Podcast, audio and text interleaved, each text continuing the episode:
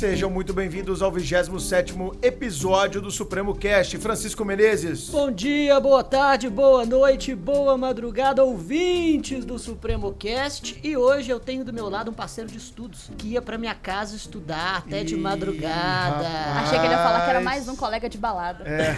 Não, É, não, não. Foi o último episódio, né? Colega Sim. de Não, balada. não, não. O que, eu, o que eu tenho hoje não, não é muito colega de balada, não. É um cara sério, comprometido, que estudava comigo até as altas horas da noite. Então apresente o convidado, meu amigo. Quem nós trouxemos hoje aqui para os nossos ouvintes era um cara muito pedido há muito tempo no Supremo Cast. Nosso querido delegado e professor de criminologia e direito penal, Murilo Ribeiro. Olá, ouvintes do Supremo Cast. Eu sempre quis ouvir, confesso, o Chiquinho falando ao meu lado esse boa madrugada. Parece que é uma vinheta, né, cara? Para, não, tornou de fato uma vinheta. Exato. Mas, e Murilo, Murilo barítono grave. Ah, eu, eu já ia Começou. perguntar. Eu acho que o Murilo barítono grave. É, Sim. o Chiquinho faz análise De da- das registro de pessoas. Voz de todas Registro as de pessoas. voz. No 25 episódio com o professor Marcos Paulo, ele fez essa análise e agora ele tem feito rotineiramente das pessoas, Exatamente. trazendo para dentro do podcast um hobby que é dele. A gente, inclusive, tem que debater isso depois, Ex- num ex- debriefing. Exatamente.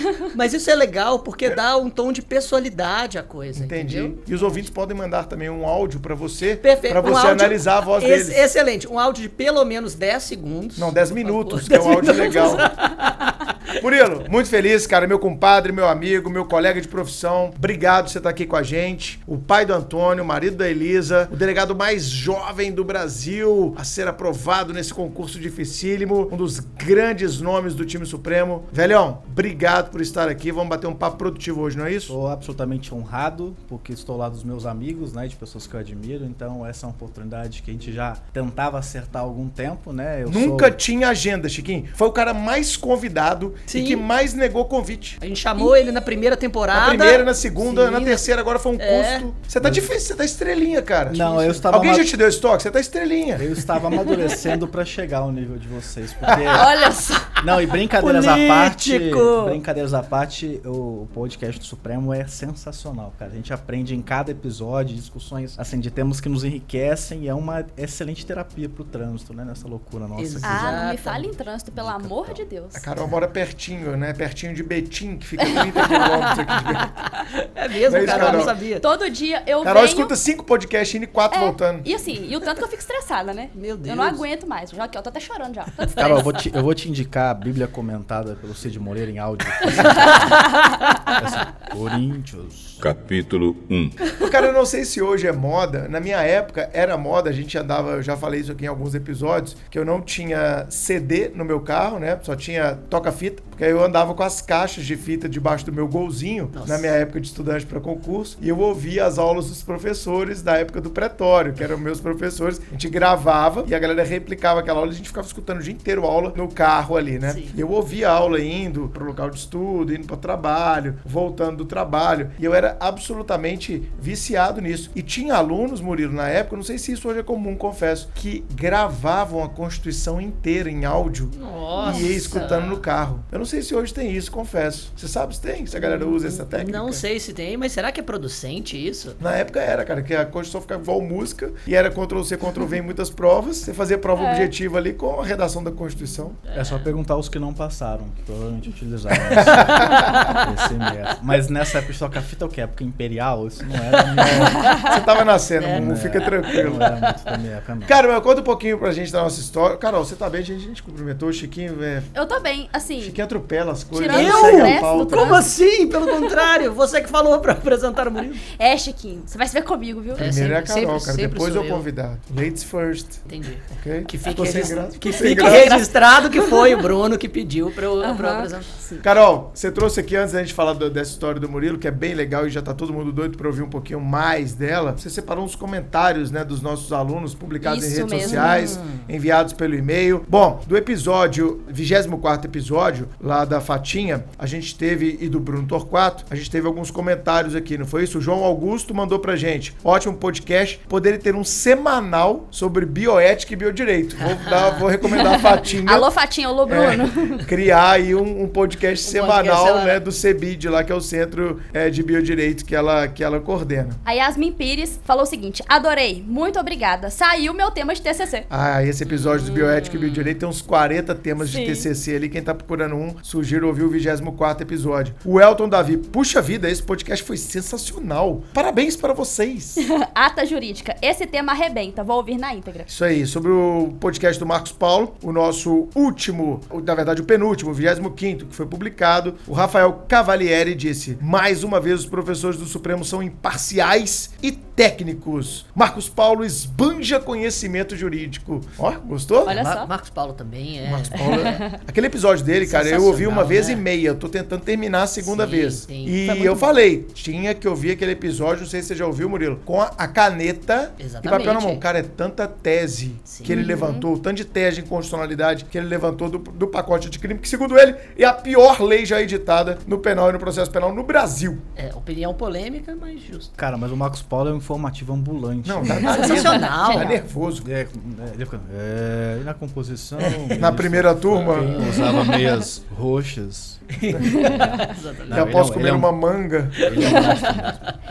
O Leandro Sá comentou: sensacional, cada dia melhor os podcasts. O Fabrício Giacomini, professor Marcos Paulo, é genial. Literalmente um ponto fora da curva. Então é isso, pessoal. Continue mandando aí os feedbacks sobre os episódios passados que a gente vai lendo aqui pra vocês. Muito obrigado mais uma vez por divulgarem o grande fator de divulgação do Supremo Cast e responsável, sem dúvida alguma, pelo nosso crescimento, que é cada dia mais latente, né, Chiquinho? Rumo a O melhor da podosfera. Isso aí, Não, garoto. o melhor a gente já é, o maior. Maior. Boa, garoto. São os alunos, né, Chico? Toda semana. O Murilo vai, vai provar isso a partir de hoje. Sim. E a galera tá ouvindo esse episódio agora e vai começar. Cara, é uma chuva. Você viu isso um pouco com a Elisa? É uma chuva de marcação em stories, de Sim. recomendação, de envio no grupo do WhatsApp. Então, continuem compartilhando o Supremo Cast, que a gente fica muito feliz a gente produz esse conteúdo já de modo absolutamente gratuito, exatamente para impactar, para aumentar o nosso conhecimento, aumentar o nosso juízo crítico e com certeza espalhar isso, porque o mundo está precisando de muito juízo crítico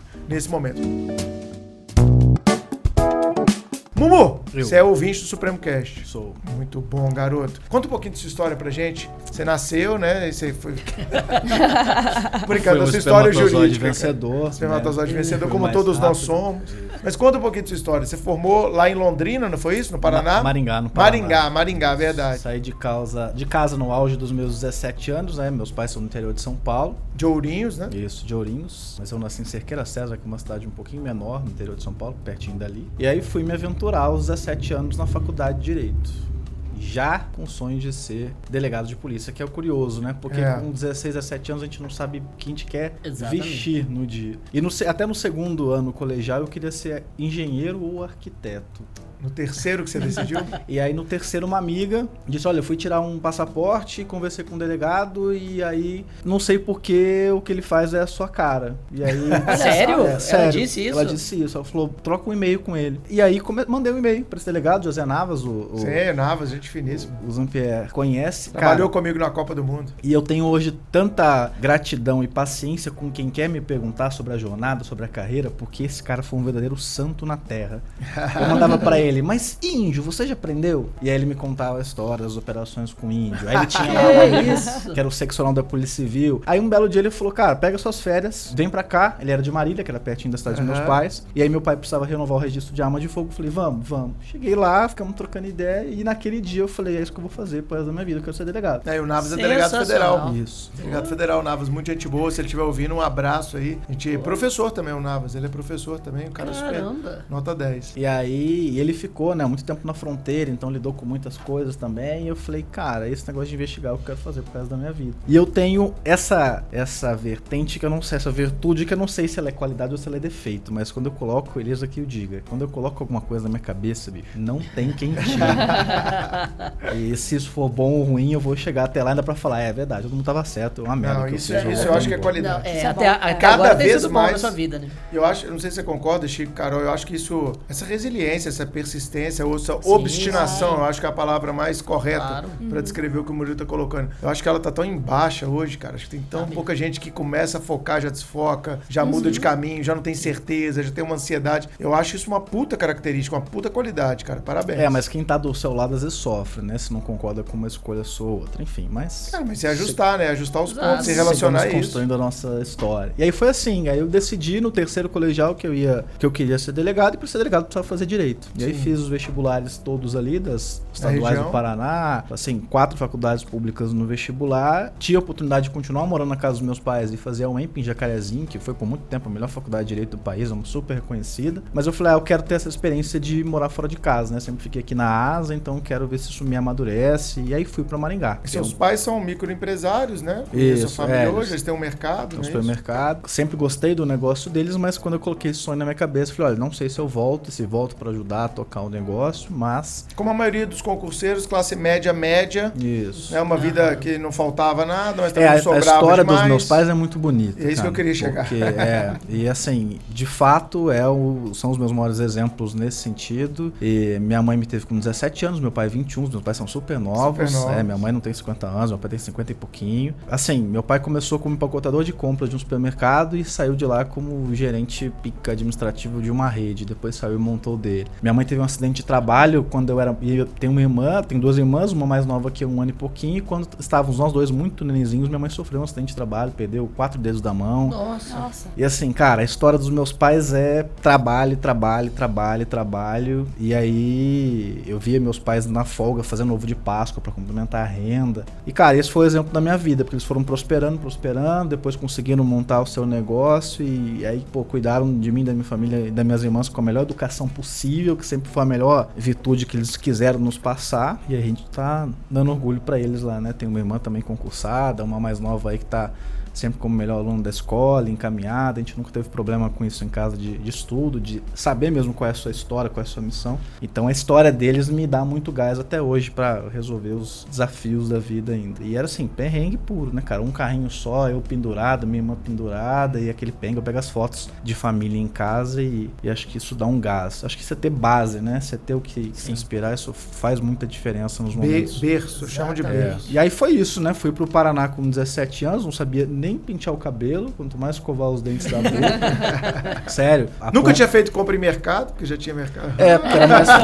ou nunca tinha, nunca tinha é, desembolsado, né, pela compra do mercado. Eu achava que meu, meu pai ganhava as coisas que ele vendia lá. e aí, cara, tem muitas histórias engraçadas dentro do começo da faculdade. Minha mãe me falou: ó, frango, tá aqui o filé de frango. Se você quiser ele é, frito, você. É, se você quiser grelhado, coloca um pouquinho de óleo. Se você quiser empanar ele, você cobre de óleo. Mas beleza, comprei minha primeira compra do mercado, um filé de frango congelado, coloquei no freezer e falei, hoje eu vou comer um filé empanado. Peguei o filé do freezer congelado, enchi a coisa de óleo, a panela, a hora que o óleo tava borbulhando, eu joguei o filé sem temperar, sem descongelar, sem passar farinha, sem nada. Ficou, Deus, uma, ficou uma, um ouro, assim, A massa. uma massa. Uma massa de ave. Não, já esqueci. Aí esqueci o estrogonofe no micro-ondas. Ia viajar de férias, a hora que eu voltava tava o estrogonofe no micro-ondas. Com uma família toda junto dele. Queimei miojo até furar a panela, dormi com bêbado. Cheguei de. Já dormiu de- bêbado e colocou. Eu já dormi bêbado e coloquei pizza no forno. É, eu cara. coloquei o miojo. Aí o Nossa. cara que morava E comigo dormiu? acordou e falou: velho, a gente vai morrer com essa fumaça. De onde tá vindo isso? Chegou a furar a panela, água do miojo com o miojo. Mas aí sim, aí foi, cara, porrada, né, de a vida adulta. Fui aprendendo. Fiz o intercâmbio durante a faculdade para os Estados Unidos. Morei um tempo lá, trabalhei lá, fritei hambúrguer, né, o que já me Legal. condiciona Aí ser, você entendeu como é que fritava, né, a, a- carne. É, posso até ser embaixador, enfim, já. Pode, já. é, o que eu, é, eu pensava que ele tinha desistido do comentário, mas não, ele foi à frente. Obstinado, realmente, Murilo. Muito bom. É, cara, e assim, a minha vida foi isso, né, cara? Nunca, não tenho história triste pra contar, de passar dificuldade, fome, mas tem uma história de que eu nunca tive padrinho, nunca tive ninguém que facilitou o meu caminho, a não ser meus pais dando uma boa educação. Por isso que eu batalho, trabalho muito isso com os alunos aqui e tal, que a gente é dono da nossa história, né, cara? É Eu aí. foi ralando, foi tendo ciência. Não julgo, por exemplo, na época de faculdade eu morava com, depois na República com mais quatro pessoas. Um era promotor de festa, é até hoje, inclusive. E assim, vida de faculdade, interior do Paraná, aquela festança danada. E, cara, eu falei, eu vou usar a faculdade pra chegar no meu objetivo. Porque eu não tava disposto a passar por aquilo e ainda ter um período depois buscando isso que era o meu sonho. E não julgo quem fez o contrário, porque cada um sabe da sua história. Eu deixei de aproveitar também muita coisa nesse sentido. Mas, mas você teve, te conhecendo hoje, cara, tendo uma convivência extra classe como a gente tem, quem não sabe, eu sou padrinho do filho do Murilo também, né? Eu vejo que sua vida foi equilibrada. Você mesmo acabou de falar. Na faculdade eu estudei e tal, mas também farriei um pouco. Porque, Sim, é. Porque não é que. Porque, cara, por que, que eu quero desconstruir isso? É, a minha vida também foi muito assim. Eu era muito caxias na faculdade, mas eu era, por exemplo, fui do DA fundei a Atlética, eu participava de todas as festas da faculdade, eu tava em tudo quanto é tumulto. Mas assim, e não, deixava, e não deixava de estudar, cara. E era assim, dos top 3 da minha sala, uma deixa à parte. E eu vejo ser um pouco assim também. Porque a galera acha que quem passa em concurso e chega assim a dar aula e tal, são os caras fora da curva, uns caras abissal. Não, não. E não tem nada disso. Eu acho que a gente Não. precisa desconstruir essa imagem, sabe? Exato. É, não, eu- e o que eu fiz durante a faculdade foi antecipar um esforço que Sim. geralmente as pessoas fazem depois, Depois. desse término, né? Então eu não fiz uma, uma super um super sacrifício da minha vida, mas impus alguns limites. E a caminhada só é possível porque você tem essa, essa versão equilibrada. Exatamente. Que é a mesma coisa da academia, ué. Se eu vou na academia e carrego lá 400 quilos no supino, hoje pode ser que eu consiga fazer isso. Amanhã eu não consigo, eu não tenho regularidade. Então a caminhada para concursos, ela é assim. Você tem que ter noção, primeiro, que o caminho às vezes é mais importante que a linha de chegada. Isso é a superior. A, a, a melhor convicção que eu tenho que pouca gente entende, por quê? Por duas questões muito sérias. Segundo, pode ser que a chegada que você alcance não seja a chegada que você espere, ou que automaticamente após essa chegada você trace uma nova chegada, porque nós somos assim como seres humanos. Exato. Claro. E segundo, pode ser que você não chegue nessa chegada que você programou, por diversos motivos. Porque mude os seus ventos, porque você teve uma nova percepção, porque você se encontrou num outro lugar. Então entender que esse caminho, para quem tá, por exemplo, que é o nosso público-alvo batalhando em concursos públicos, é de que você tem que enfrentar esse período como um período de autoconhecimento, Ah, né, de ótimo. evolução. Como Sempre. nós somos hoje aqui, Sempre. cada um com seus sonhos, Claro. entendendo que, olha, eu quero chegar até lá, mas eu preciso curtir isso, porque senão nunca vai ter fim. E eu vivi atrás de uma coisa que eu nunca. Né, saudades do que a gente não viveu. Né? A, vida, a vida vai ser assim. Então, a minha jornada é muito baseada nisso, no equilíbrio. Né? Eu sempre gostei de estudar e meus estudos evoluíram quando eu aprendi, aprendi a gostar de estudar, a entender qual que era a importância daquilo, não por um objetivo passar ou não um concurso, tirar ou não uma nota numa prova, mas que aquilo era importante pra mim, que me tornaria uma pessoa mais interessante, mais evoluída, etc e tal. Eu tenho batalhado muito nesse ponto, Murilo, que é as pessoas têm que ser sedentas não por resultados, mas por conhecimento. Isso. Acho que isso é uma virada de chave fantástica. Eu tenho trabalhado muito isso em sala também. Entendam que é importante. é, ontem mesmo fui dar uma palestra em faculdade, né? Eu sempre dou um recado final em faculdade. Galera, não adianta querer ficar tirando nota boa na faculdade se você não aprendeu a merda da matéria. Exatamente. Essa nota sua na faculdade, se você tirou um 10, você tirou um 1, ela é a mesma coisa. O que vai contar pro seu futuro é o conhecimento que você tá levando dali. Então não adianta ler o caderninho do Caxias da sala duas horas antes da prova e tirar uma notinha. Você não, você não tem base nenhuma naquela nota que você tirou. Você não entendeu nada da matéria. Se te perguntar duas semanas depois, você não sabe nem explicar. Isso não é conhecimento. Isso é decorebazinha que você tá replicando um modelo infantilizado de que você é importante pela nota que você tira. E faculdade não é essa a pegada. Né? Acho que você tá falando um pouco disso também, né, cara? Cara, eu tirei 10 em todas as provas de empresarial na faculdade, que é a Universidade Estadual de, Maringá, no Paraná. Hoje acho que está entre as top 5 de direito no país, uma faculdade super consolidada. E não sei a diferença de cheque e cartão de crédito, em- empresarialmente falando. Então, e era isso mesmo. E fiz essa opção durante a faculdade, porque eu sabia que para antecipar esse sonho eu ia ter que limitar algumas coisas. Então, para as matérias que não caíam no concurso do meu interesse, Já eu começou fui- a limitar. eu limitei, então eu vou estudar dois, três dias antes, prestava atenção nas aulas, me interessava por aquilo, porque o, o conhecimento do direito ele é interligado, obviamente, você sabe muito bem disso. Claro. Que é um erro das pessoas, né? Ah, não vou estudar civil Exato. porque civil não tem nada com penal. E tem tudo Tem com penal. Claro que tem. Eu e Chiquinho, a gente sempre mostra isso. Então, e aí fiz essa escolha. E aí deu certo, né? Eu fiz a primeira fase de delegado de Minas no quarto ano da faculdade. Acho que em agosto, se eu não me engano. E fiz sem querer fazer. Um amigo que hoje é DPF em Três Lagoas, Ah. meu, Caio. Caio, A gente estudava juntos, nós estávamos em três. já me deu um avião com uma tonelada de cocaína. Exato, que você não. que, que, que, Que, que revelação. e que curiosamente no mesmo dia a gente tinha feito uma operação conjunta, aí eu fui pra É casa, mesmo, ele recebeu cara. a informação do avião, não me contou pra eu ir lá junto, lá, Porra, e foi cara. pular sozinho. Foi fazer a graça dele. Foi só uma virada de noite daquelas. Sem né? contar que ele tinha estragado a operação de dia, mas isso é um papo pra um outro momento.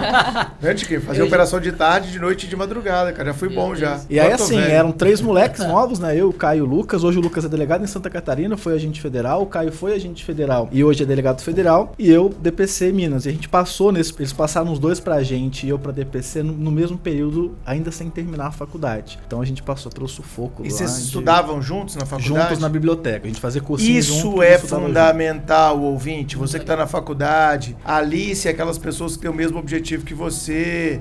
Isso parece, parece piegas, parece besteira, parece conselho da vovó, mas não é. Isso faz total diferença. Eu sempre falei aqui, Chico, uma das maiores virtudes minhas era que a minha sala era muito competitiva e era só gente boa. Minha sala tem três juízas, três promotoras, é, dois delegados federais, tem auditor fiscal do trabalho, tem procurador do estado, tem analista do MP, é um monstro. E esse, aquele ambiente, cara, quando você não estudava, você se sentia excluído.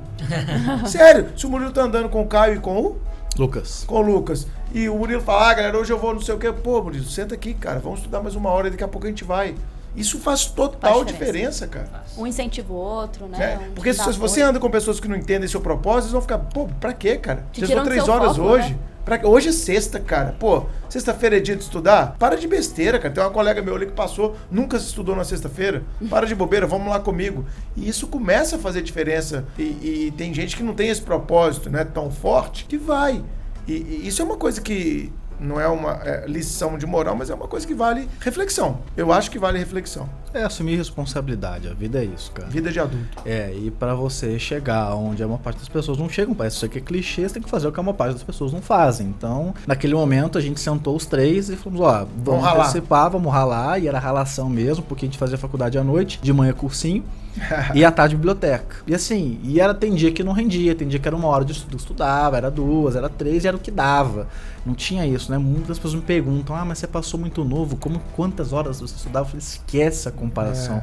O seu limite é, é o, é o seu limite, é você. E nós três que estudávamos juntos, cada um tinha uma maneira de estudar. Então, o, o fulano gostava mais de resolver questões, o outro de ler doutrina, o outro revisava o material de aula. E você vai entendendo aquilo que é mais perceptível. E aí foi assim, fiz a primeira fase de Minas no quarto ano, porque o Caio falou, ah, saiu o edital de Minas, vamos fazer? Falei, ah, cara, acabamos de começar a estudar, né? A gente tava aí há mais ou menos uns 6, 7 meses no cursinho já específico para delegado. E eu falei, ah, não tô preparado ainda pra fazer a primeira fase, viajar, gastar. Ele, ah, vamos comigo pra eu não ir sozinho. Sentimento comum. Nunca É. tô preparado. Vamos comigo, eu tenho um amigo lá e tal, o cara é diretor de um frigorífico, tá morando em BH, vamos lá, a gente passeia e tal. Eu falei, ah, quer saber? Então vamos. E aí viemos fazer a- essa primeira fase. Cru ainda, né? Nunca tinha feito nenhum concurso. Aí no decorrer de Minas eu fui fazendo alguns outros. E aí tinha que acertar 42 questões de 60 pra passar pra primeira fase, eu acertei 42. Na Não. pinta. Na pinta, exatamente. Essa, esse discurso derrotista que eu escuto hoje, eu podia pensar, ah, mas eu tô muito longe pra fazer uma segunda fase competitiva. Eu falei, caceta. Cara, eu sinto uma raiva disso. Falei, velho. caceta, eu tô no quarto ano da faculdade e já passei na Uhul! primeira fase, que da hora. Uhul, e já tenho isso no meu currículo, entre aspas. E aí, a segunda fase foi um tempo depois da discursiva. Eu falei, agora o jogo ficou mais pesado. E aí, preparação específica pra discursiva. E aí fizemos a discursiva que em Minas, no meu concurso, foi a grande, o grande corte mesmo. Uhum. O Caio acho que ficou por meio ponto, pra você ter uma ideia. Eu lembro dessa prova. É, e A assim. gente teve preparação no Supremo na segunda fase. É, e quando saiu o resultado, eu confesso que eu não estava esperançoso, porque eu já estava feliz de ter chegado naquela, naquela Foi o oportunidade. concurso de 2012, né? 2012, exatamente, posso em 2013. E aí quando saiu o resultado, eu falei, ixi, Maria, passei por oral, o que, que eu vou fazer agora? e mais uma vez, E passou raspando também. Não, aí não, na, na passou bem. segunda fase aí eu dei um salto assim Ah, na massa. discursiva, eu sempre gostei muito de legal. escrever, então foi o que me subiu no, Te no. E concurso. realmente faz diferença, né? Eu vejo muita gente que estuda, não tem essa prática da escrita e não procura ter. Não, gente, você não pode treinar a sua escrita no, no momento que você já está na segunda etapa, né? É, isso Treina- tem que ser Ainda mais no- Exato. Ainda mais, né, Carol, nesse momento atual que a gente não escreve mais, a gente só É, digita. Exatamente, Exatamente. só digita. É, é, é fundamental para desenvolver o seu vocabulário, desenvolver a sua habilidade de criar parágrafos que sejam, que sejam coerentes. Claro. Um Tempo texto- também, né? De É, um, escrever. um texto aí. exato. um- exato, um texto coeso entre si, enfim. Cara, a gente não sabe nem escrever mais. Eu tentei escrever É. uma coisa, a caneta ficou dura na minha mão. Falei, gente, eu preciso escrever mais, né? Porque eu já tô com Prova, né, de mestrado, doutorado, sua mão trava no meio da prova. Ah! E aí foi isso e fui pro oral. Tinha na época 21 anos, falei, meu Deus do céu, uma prova oral. o que, que eu vou fazer nessa prova oral. Mas eu acho que essa maturidade que eu fui conquistando durante essas pequenas conquistas fases me deu a seguinte reflexão: não, eu já tenho. Eu vou lá para ser zoado, porque eu tinha cara de 12 anos. já tô super feliz de ter ido pra uma prova oral pro concurso, que é o concurso do meu sonho. Sem Você foi sem peso, cara. E fui, e fui tranquilo. Na minha primeira banca de administrativo, era um desembargador. Quando eu entrei, ele olhou pra mim e falou: Tá, cadê seu pai? Sério? Aí eu falei: Nossa. Meu pai? Aí ele: É, porque você não tem idade pra fazer a prova. Chama o seu pai pra gente não demorar, que eu tenho muita gente pra analisar hoje. Ele falou. E aí, se eu tivesse abalado, eu já ia chorar. Caiu na gargalhada. Procurar meu pai É. mesmo. Aí não, eu falei pra ele, falei, olha, excelência, é, eu sei que sou muito novo, esse é o sonho da minha vida, esse é o concurso da minha vida, se não for a minha vez agora, um dia vai chegar. É, não acho que eu cheguei aqui por sorte, mas espero fazer, espero fazer uma excelente prova e, e vamos ver o que vai dar. Ele, gostei de você. E aí foi sortear os temas. Né, a, a, a questão divina me, me pegou um pouco nesse tempo, porque minutos antes eu tava sentado naquela. Você parece que você tá no, no frigorífico, né? Na fila da oral, né? Que você é um boi, tá esperando a martelada. todo mundo lá bem vestido e confortável, descontável, desconfortavelmente vestido. E é uma, uma colega que hoje é delegada aqui também, a Nicole, que fez as provas comigo por conta da proximidade das letras, me disse: Murilo, pelo amor de Deus, eu não sei o que é esses conceitos da lei orgânica da Polícia Civil de Minas que pode cair em administrativo. Eu falei, pela, para de besteira. Administrativo eles vão perguntar coisa grande. Responsabilidade civil do Estado, poderes, atos, controle. Ai, mas e se sorteia um tema desse? Eu Falei, então vem aqui, pra você não ficar nervosa. E aí decorei com ela. Cara, que era cargo em comissão, cargo em provimento efetivo, nível, grau. Foi exatamente essa a minha primeira pergunta da prova. Nossa, Senhora. Sensacional. é, e aí eu falei, pô, tem alguma coisa Acontecendo. é, que- acontecendo aqui, né? Então, quando eu respondi, o desembargador olhou pra minha cara e fez, fez- que eu não consigo reproduzir essa cara, talvez no YouTube, assim, ele olhou pra mim assim e falou: de onde você veio? Né? Porque eu tinha tudo na ponta da língua.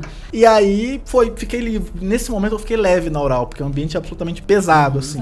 E aí fui para as demais bancas. E aí toda banca que eu entrava era uma piada da minha idade. Nossa, mas 21 anos, será que você vai conseguir prender alguém? Assim, aquelas brincadeiras, entre aspas, maldosas para ver se você desestabilizava, mas de fato a banca estava analisando alguém que ia se tornar delegado de polícia. Que talvez das carreiras jurídicas é o cargo que mais exige postura. É, postura no sentido de decisão tomada em questão de segundos, o que vai impactar na vida de alguém. Sem dúvida alguma é que exige Sim. mais liderança. Liderança da- da- do sentido de gestão da palavra. Eu não vejo nenhuma carreira jurídica como delegado que exija tanta liderança. Liderança do time. Você pode perder o time muito rápido, você pode ganhar o time muito rápido. Você está confiando a vida, a sua vida e a vida deles na sua mão o tempo inteiro.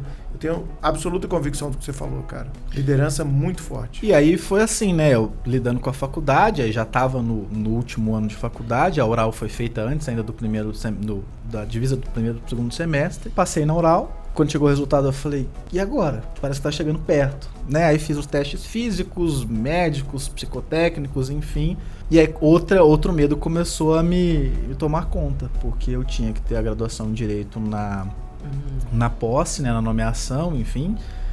E eu não tinha terminado a faculdade, né? Ainda faltava pelo Nossa. menos seis meses para eu terminar a faculdade. Só que naquela época, diferente do que é hoje, a academia de polícia ainda era uma etapa do concurso.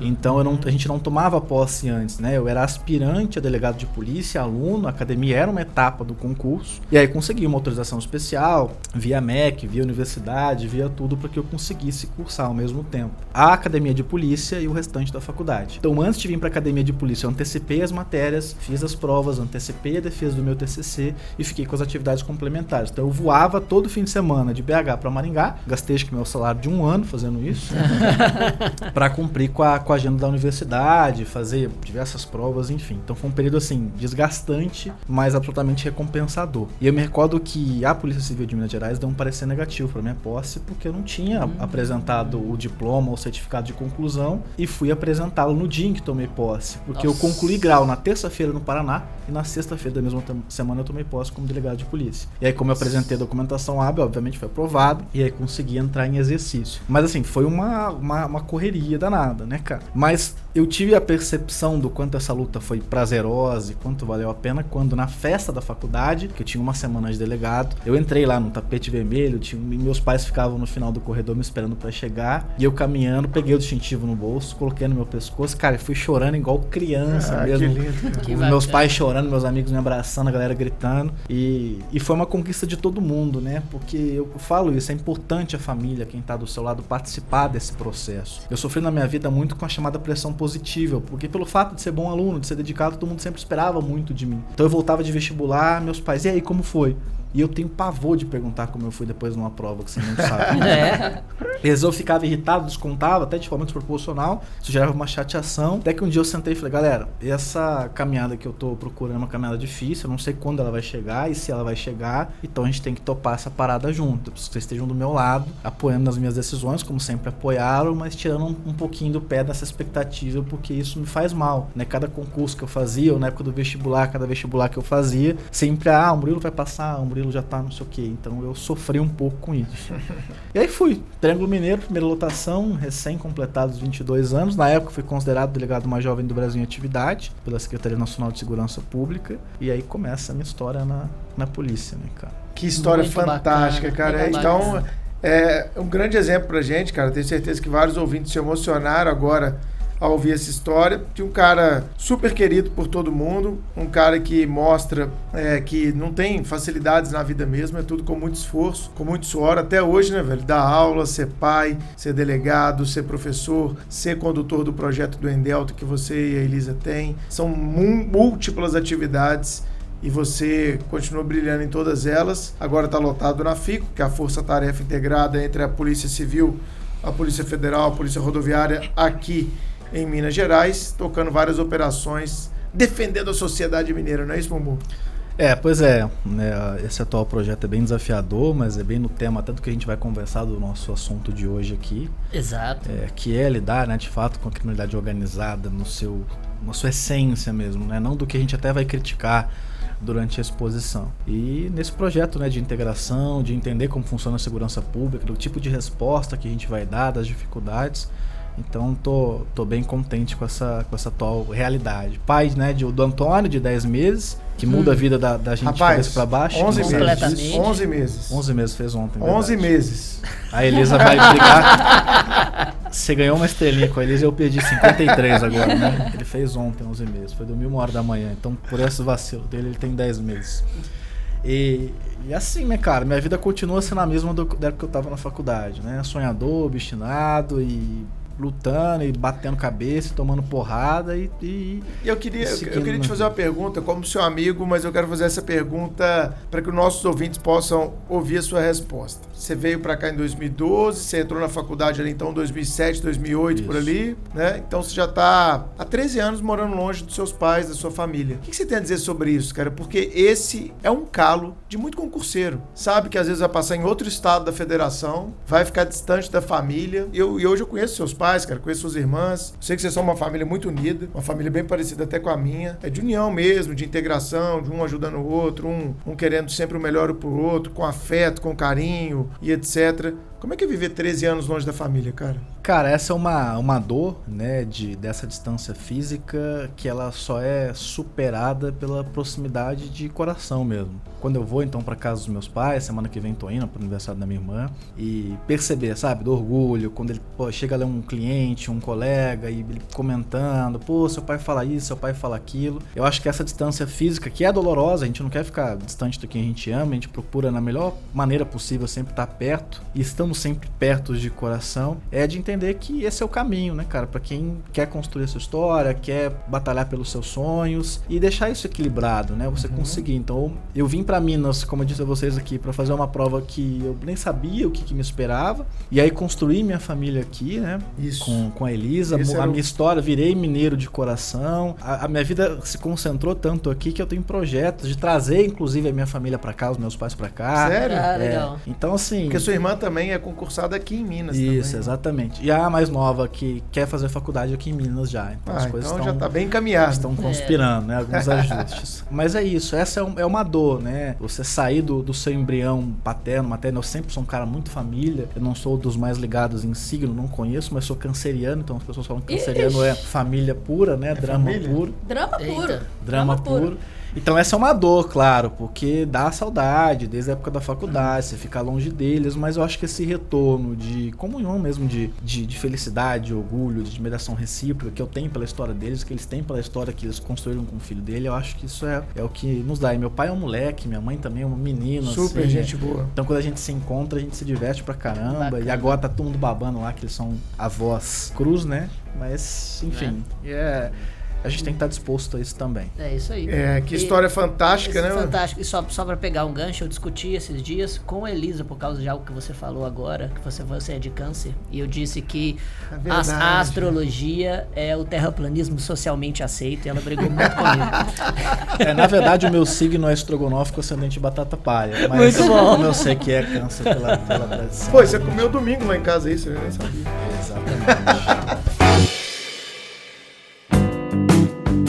Depois dessa história fantástica do Murilo, que com certeza inspirou vários de vocês, nossos ouvintes, o tema escolhido pra gente bater um papo hoje é a criminologia. Chiquinho, Aí sim. aí você tá em casa, você nada nisso dez vezes melhor do que eu, meu Chiquinho, amigo. mais uma vez, emocionado. Aí, com- aí, aí sim, falar de, falar de Olha a criminologia e ainda dele, mais com o Murilo, A que, gente vai cuja, hoje, cuja, sap- cuja sapiência essa transborda na mesa. O Murilo pode falar muito melhor do que eu sobre criminologia, mas Momento palestrinho. um- uma definição, digamos, um pouco básica da qual nós, nós podemos caminhar é que a criminologia nasce como uma ciência multidisciplinar que, através do método empírico e por isso causal explicativo, pretende estudar os, as determinações do crime, do criminoso, da vitimologia e do controle social. É, inicialmente, a, a criminologia, em tese, nasce como uma espécie de apêndice das ciências naturais, tanto é que o primeiro criminólogo, por assim dizer, é, foi o Cesare Lombroso, que era um médico alienista.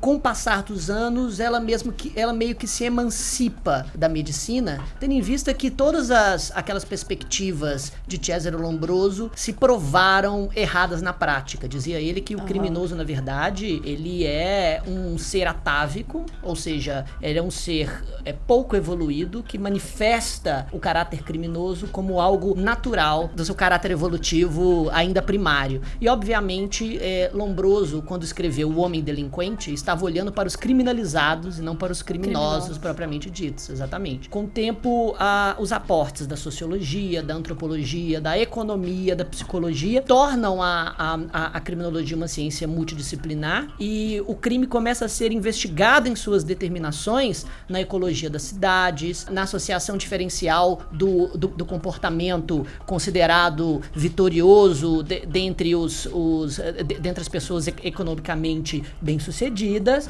E nos anos 60 a gente tem uma virada quando no giro sociológico a, a criminologia começa a observar os processos de criminalização e vê que na verdade o crime ele também é criado pelo próprio sistema penal que através da, da rotulação de determinadas condutas constitui o delito e também o criminoso através das, das cerimônias degradantes do próprio sistema penal. A partir disso, o que a gente chama a inauguração das, da- das teorias do conflito pelo labeling approach, a criminologia começa a observar muito mais os processos de criminalização do que o crime em si, até desaguar na criminologia crítica, que no final do século XX, início do século XXI, começa a criticar as próprias bases do direito penal e do sistema punitivo. É isso, gente. Acabou o episódio. Olha, gente, até Esse é a um próxima. Esse foi o momento palestrinha. Vamos beber. Não, não, isso foi, isso foi, Excelente, isso foi uma pequena introdução. geral. Panorama geral. Não, Exato. tá certo aí. Tem que É fazer isso. mesmo. Eu percebi, Chiquinho, que você já fez isso no episódio da Elisa. Ah. Né. Não, não, não. É, sabe, não, sabe por quê? Porque eu, Você eu quer tenho ser um um contrato. entrevistado, a gente troca. Não, não, não. A gente, Eu, eu, falo, tenho um bom contrato. dia, boa Ih, madrugada. é, Ouvintes do Supremo Cash. Muito bem, mas você errou o tom. Mas enfim, voltando. mas não, é, é porque eu tenho que fazer um momento palestrinha por episódio, mais ou menos. E é só pra introduzir o Mais tema, para os ouvintes saberem o que, é que a gente vai Não, é discutir. brincadeiras à parte, Chiquinho. Sem falsa modéstia, você é um grande conhecedor da criminologia, Não, né? E tá aqui com a gente parece. também, meu companheiro de mestrado. E falar com você sobre esse tema é também desafiador. porque Eu sei que os nossos, nossas discussões serão aqui bem aprofundadas. E pois é, a criminologia ela, ela ganhou uma, uma missão atual é, eu sei que isso pode parecer um pouco pesado para você, jurista penalista que nos ouve, de descortinar o direito penal, de desnudar Exatamente. o direito sim, penal. Sim. De colocar Sim. o direito penal numa, numa roda sem roupa e começar a apontar suas falhas estruturais. Exato. Então, nesse Perfeito. ponto, a Ele criminologia. virou um ombudsman do direito penal, né? Exato. O Pois controle é. externo, controle externo do direito penal.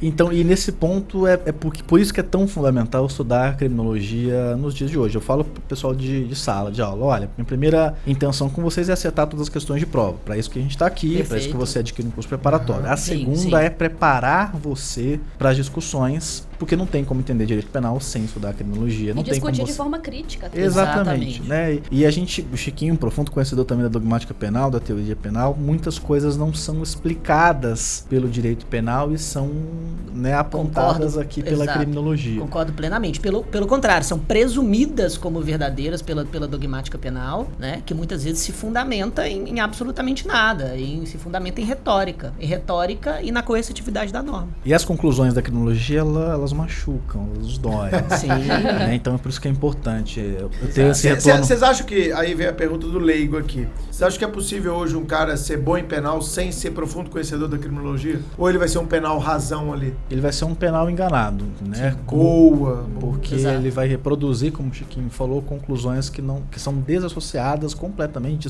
desassociadas, né, da, da, da, da realidade. Perfeito. Então, na semana passada eu defendi minha dissertação de mestrado falando sobre as agências de controle. Nota máxima, hein, Chiquinho? Muito bom. Sensacional isso porrada duas horas e meia lá, mas enfim. Normal, normal. Falando sobre isso, né? Porque há uma, uma distância gigantesca entre a teoria do direito penal e o que a gente vivencia. Então é fundamental que a gente tenha esse, esse senso crítico para entender primeiro quais são as origens, de que forma que o criminólogo vai buscar essas informações, porque as pessoas pensam que direito penal e, direito penal e criminologia têm objetivos diferentes. Não tem. É, o direito penal e a criminologia eles buscam, então, trazer a prevenção do crime, explicar o, o fenômeno criminoso, qual a melhor forma que a gente vai intervir na pessoa do infrator. E é com uma receita simples que eu falo em sala de aula. A gente admite prisão perpétua no Brasil? Não. Não. Admite pena de morte em situações de normalidade? Não. Não. Então, o que nós, enquanto membros da sociedade, esperamos? Que esse criminoso, que de alguma forma é segregado, é rotulado, que ele retorne a esse convívio. Então, eu tenho que estudar uma maneira de intervir nele da melhor forma possível. Primeiro, para que ele entenda o caráter punitivo, e esse é um erro das pessoas, acreditarem que a criminologia, no seu aspecto mais crítico, ignora a punição pelos atos. Pelo contrário. Não, acho que O não. criminoso tem que ser punido, tem que ter ciência, mas a gente tem que fazer uma intervenção que seja positiva para a própria sociedade, né? E analisar esse modelo. E quando a gente convive com essa realidade brasileira, por exemplo, mas que é uma realidade mundial de sistema penitenciário, né, completamente fora de tudo que você vê na teoria bonitinha do direito penal, a criminologia levanta o braço e diz, olha, eu quero falar, eu quero apontar o que está de errado aí nessa, nessa história. Qual que seria a diferença, assim, entre a criminologia e o direito penal? A é meto- possível apontar essa diferença? Sim, né? principalmente pela metodologia utilizada para se chegar nesse conhecimento, né? O criminólogo ele é o curioso, ele Aham. não, não é exigida dele uma formação em direito, então ele pode ser um jurista, ele pode ser um sociólogo, ele pode ser um inclusive, inclusive jornalista. na Europa, eu e o Chiquinho até conhecemos, né? Uma menina no ano passado, lá no, no- no- Congresso de Sim. Natal, do Grupo Notório, é, existe faculdade só de criminologia. Exato. Eu Não sei se no Brasil tem, desculpa a É, ignorância. a, minha, a minha palestra foi sobre, o- sobre o tema da teoria da, da associação diferencial e, e a corrupção. E ela veio conversar comigo depois, falou: Não, eu sou, eu sou formada em criminologia na Que Europa legal, e tal. é um curso Jaqueline, específico. que ela chama. É, Jaqueline. Exatamente. Troquei uns e-mails com ela depois. Não, perfeito. E a, então a metodologia empregada pela criminologia ela é diversa da metodologia empregada pelo direito penal. Quando a gente fala no direito penal, na aplicação da lei penal, a gente fala em um direito penal lógico, abstrato, nesse sentido dedutivo, porque ele vai primeiro Isso. criar uma norma penal incriminadora abstrata, um modelo de comportamento, para depois analisar uma situação particular. E a criminologia faz justamente o contrário. Sim. Análise empírica, né, de análise e observação da realidade. Então, se nós estamos discutindo sobre penas, o jurista de direito penal ele vai ler mil livros sobre teorias da pena, buscar toda a origem principiológica, dogmática e etc. O criminólogo não, ele vai sentir os efeitos da pena em quem está sofrendo essa, essa sanção. Então a criminologia ela é empírica, ela é indutiva, ela é interdisciplinar. A metodologia empregada é completamente diversa. E como eu Uhum. falei, as pessoas pensam que os objetivos são diversos, mas eles são comuns. Isso foi até questão de prova para escrivão aqui da, da Polícia Civil de Minas Gerais. Mas a metodologia empregada para chegar até esse conhecimento é diversa. E o direito penal utiliza dos conhecimentos das investigações criminológicas para criar normas penais incriminadoras. Ou se não usa, deveria usar, né, Exatamente. Chiquinho? Acho que o que liga essas duas ciências, enquanto a criminologia, justamente, colocou muito bem, utiliza o método indutivo, o- um, um método mais empírico e causal explicativo, e o, e o direito, o método, um método lógico-dedutivo e jurídico-dogmático, né, de observar a realidade para poder aplicar a normatividade, enquanto que o criminólogo observa a realidade para poder explicá-la. É como Exatamente. se a criminologia fosse o ser e o direito penal. O dever ser, perfeito, Exatamente. exatamente isso. E a ponte que liga esses, esses, dois, esses dois saberes é ou deveria ser a política criminal, que, embasada de um substrato mais científico da criminologia, cria estratégias para tentar deter coibir e reparar as consequências do fenômeno do crime. E nesse contexto, um direito penal bem fundamentado é um dos braços da política criminal, é o braço punitivo da política criminal, mas que bebe, claro, da fonte do saber científico da criminologia. E aí nesse ponto vale uma crítica né, do Zaffaroni, que ele diz que na realidade latino-americana a gente não consegue dissociar a política criminal da criminologia pelo viés político da política criminal. Exato. Não político partidário, mas político da tomada de decisão baseada Aham. num ideal diferenciador. Exatamente. Então é muito bonito a gente explicar até isso. Olha, né, Antônio Garcia Pablo de Molina fala, a política criminal é a ponte eficaz da criminologia com o direito penal. E aí Zaffaroni diz, olha, na, na realidade, principalmente da América Latina, a gente não consegue fazer essa ponte eficaz. A gente não consegue estabelecer ontologicamente a diferença entre política criminal nesse ponto, né, nesse ponto Exato. crítico com a própria criminologia. Exatamente. Eu costumo falar na minha, na minha sala de aula que Zaffaroni é o maior criminalista vivo hoje no mundo, na minha opinião. Um dos, um dos maiores criminólogos também. Esses funcionalistas europeus não carregam uma vela pro Zaffaroni. Chiquinho, você tinha falado no início, é, no momento palestrinha, que a criminologia estuda Sim. o crime, o criminoso. Enfim, eu queria que a gente fizesse um panorama sobre o- o que é o crime para criminologia, Murilo. Perfeito. Primeiro, primeira afirmação, o crime para criminologia não é o crime para o direito penal. E isso, isso é, um, é um erro que ninguém pode cometer. Embora a gente tenha algumas outras definições diversas, mas prevalece que a, o crime para a criminologia possui quatro características bem definidas. São elas: incidência massiva na população, e eu vou explicar cada uma, incidência aflitiva, persistência espaço-temporal e inequívoco consenso. Como assim?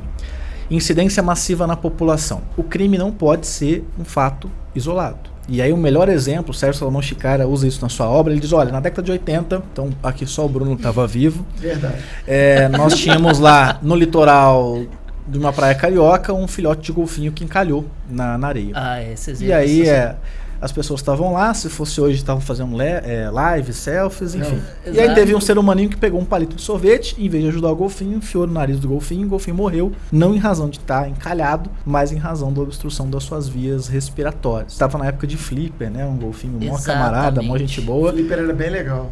É, também não lembro. Eu também não Na minha lembro. época já era, na minha época já era do, do Digimon e da Peppa. E aí o que acontece? O Congresso Nacional, né, inspirado então nos ideais de protecionismo social, criou um tipo penal que até hoje existe de molestar cetáceos. Exato. E eu pergunto a você, você conhece algum outro ser humaninho que enfiou um palito de sorvete num golfinho? Ou havi- havia necessidade da criação de uma norma penal incriminadora específica para uma conduta que é isolada? E essa é a crítica, então, como o direito né? penal não sabe utilizar dessa, dessa Exato. criação. Segunda característica, incidência aflitiva. O crime é algo necessariamente ruim, né? Ninguém chega na delegacia e fala, Murilo, tem uma super novidade pra te contar. O crime é algo que causa aflição, dor, angústia, sofrimento. Né? Não se confunde, ah, hoje eu tô pro crime. Não é isso. Né? Essa acepção, Pode ser, ué. ela é diferente. Mas o crime é. É. algo necessariamente ruim, que incomoda. E aí, Checara mais uma vez traz um exemplo brilhante que no Brasil é crime usar a expressão couro sintético. Sim, se eu fizer uma roupa, não sei se quem sabia dessa informação, que ela é nos naquelas leis esparsas, esparsas mesmo. Se eu usar numa jaqueta couro sintético, eu cometo um crime no Brasil. Como assim? Porque se é couro, não é sintético, se é sintético, não é couro. E aí a criminologia vem e diz: direito penal, qual é a aflição? Qual é a incidência aflitiva dessa conduta? Você olha a jaqueta e fala: ai meu Deus, que sofrimento. não, então não haveria necessidade de termos essa, essa tipificação específica.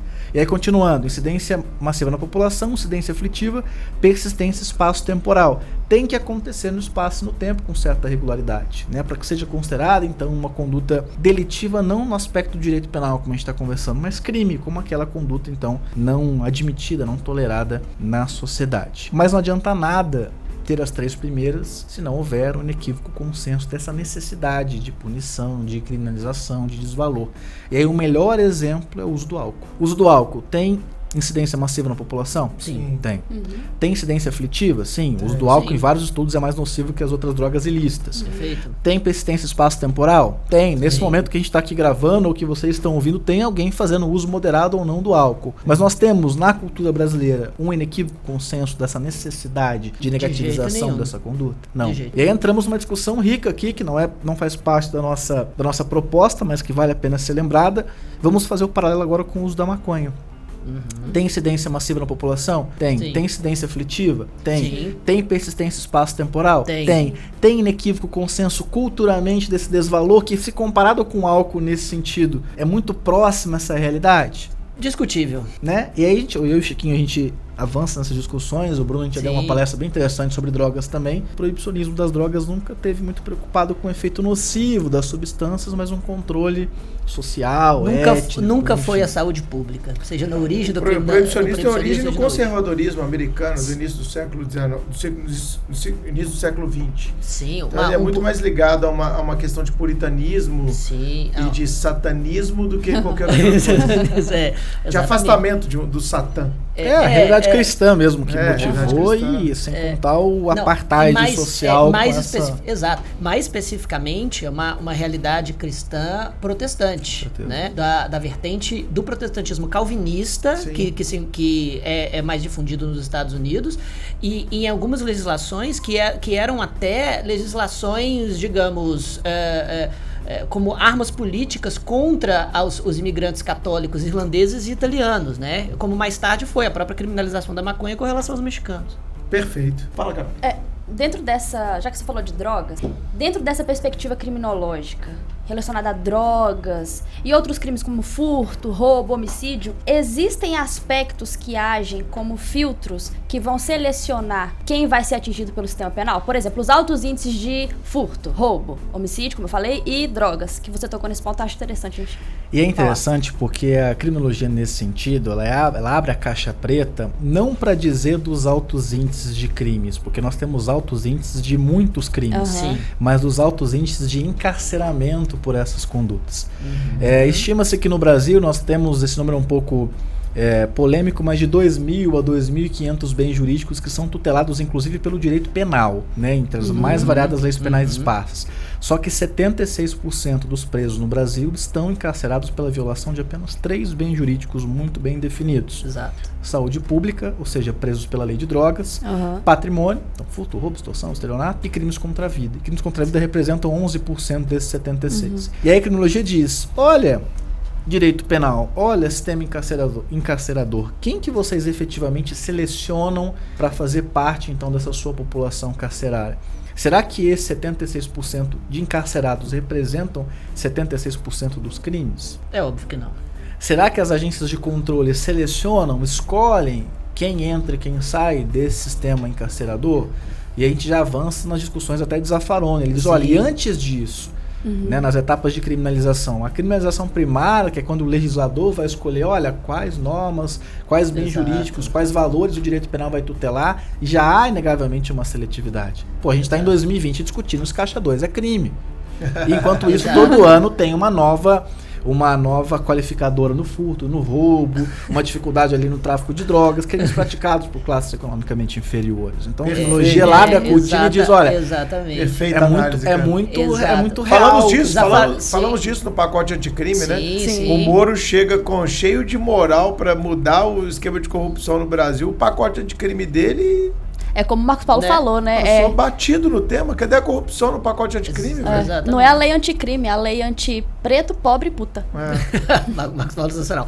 Mas o, o, o Zaffaroni fala justamente, né, que a, a- na- naquele seu livro clássico Em Busca das Penas Perdidas, de, de, de 1990, que a mentira do sistema penal na, na realidade latino-americana é perceptível justamente pela seletividade est- estrutural controlada pelos, pelos órgãos de, de, né, de, de controle e principalmente pelo fato de que o sistema penal poderia criminalizar praticamente qualquer pessoa. Porque Sim, todos a- cometemos a crimes. crimina- Exato. O campo de criminalização primária é tão amplo, mas tão amplo que Justamente, é, é- qualquer pessoa poderia ser. eu vou te fazer uma pergunta, cara. Você acha que se você cometer um crime, você vai preso?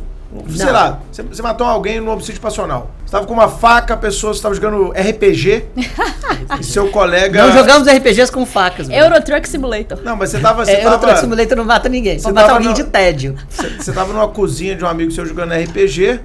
Depois de tomar alguns vinhos, tomando, jogando RPG, e você vê que um cara lá que Ah. tava jogando com você te trapaceou. Certo. Te deu um surto, na hora eles começaram a bater boca, e ele falou que ia te matar, e você falou, vai me matar, eu vou te matar agora, você cometeu um crime passional, cara. Uhum. Você acha que você vai preso? Vamos, vamos fazer essa pergunta séria aqui. Só se for pelo crime de fofura, né? Ah, eu, sa- eu sabia que você tava guardando essa pra algum momento. Ele é pra muito algum bom. momento. O Chiquinho é Exato. muito bonitinho, cara. Exato. Bom, é, enfim. Eu tô com vergonha. É, Ele tá vermelho. um Fica vermelho todo episódio. A gente tem esse É. compromisso aí, Carol, de deixá-lo envergonhado. deixar ele vermelho, é terrível isso. Você acha que você Olha, ficaria preso? Olha, em um homicídio, a depender do contexto, talvez sim, mas muito provavelmente não. Cara, você ia ter bons advogados, que seriam até seus colegas, Claro, exato. né, que poderiam te cobrar honorários módicos.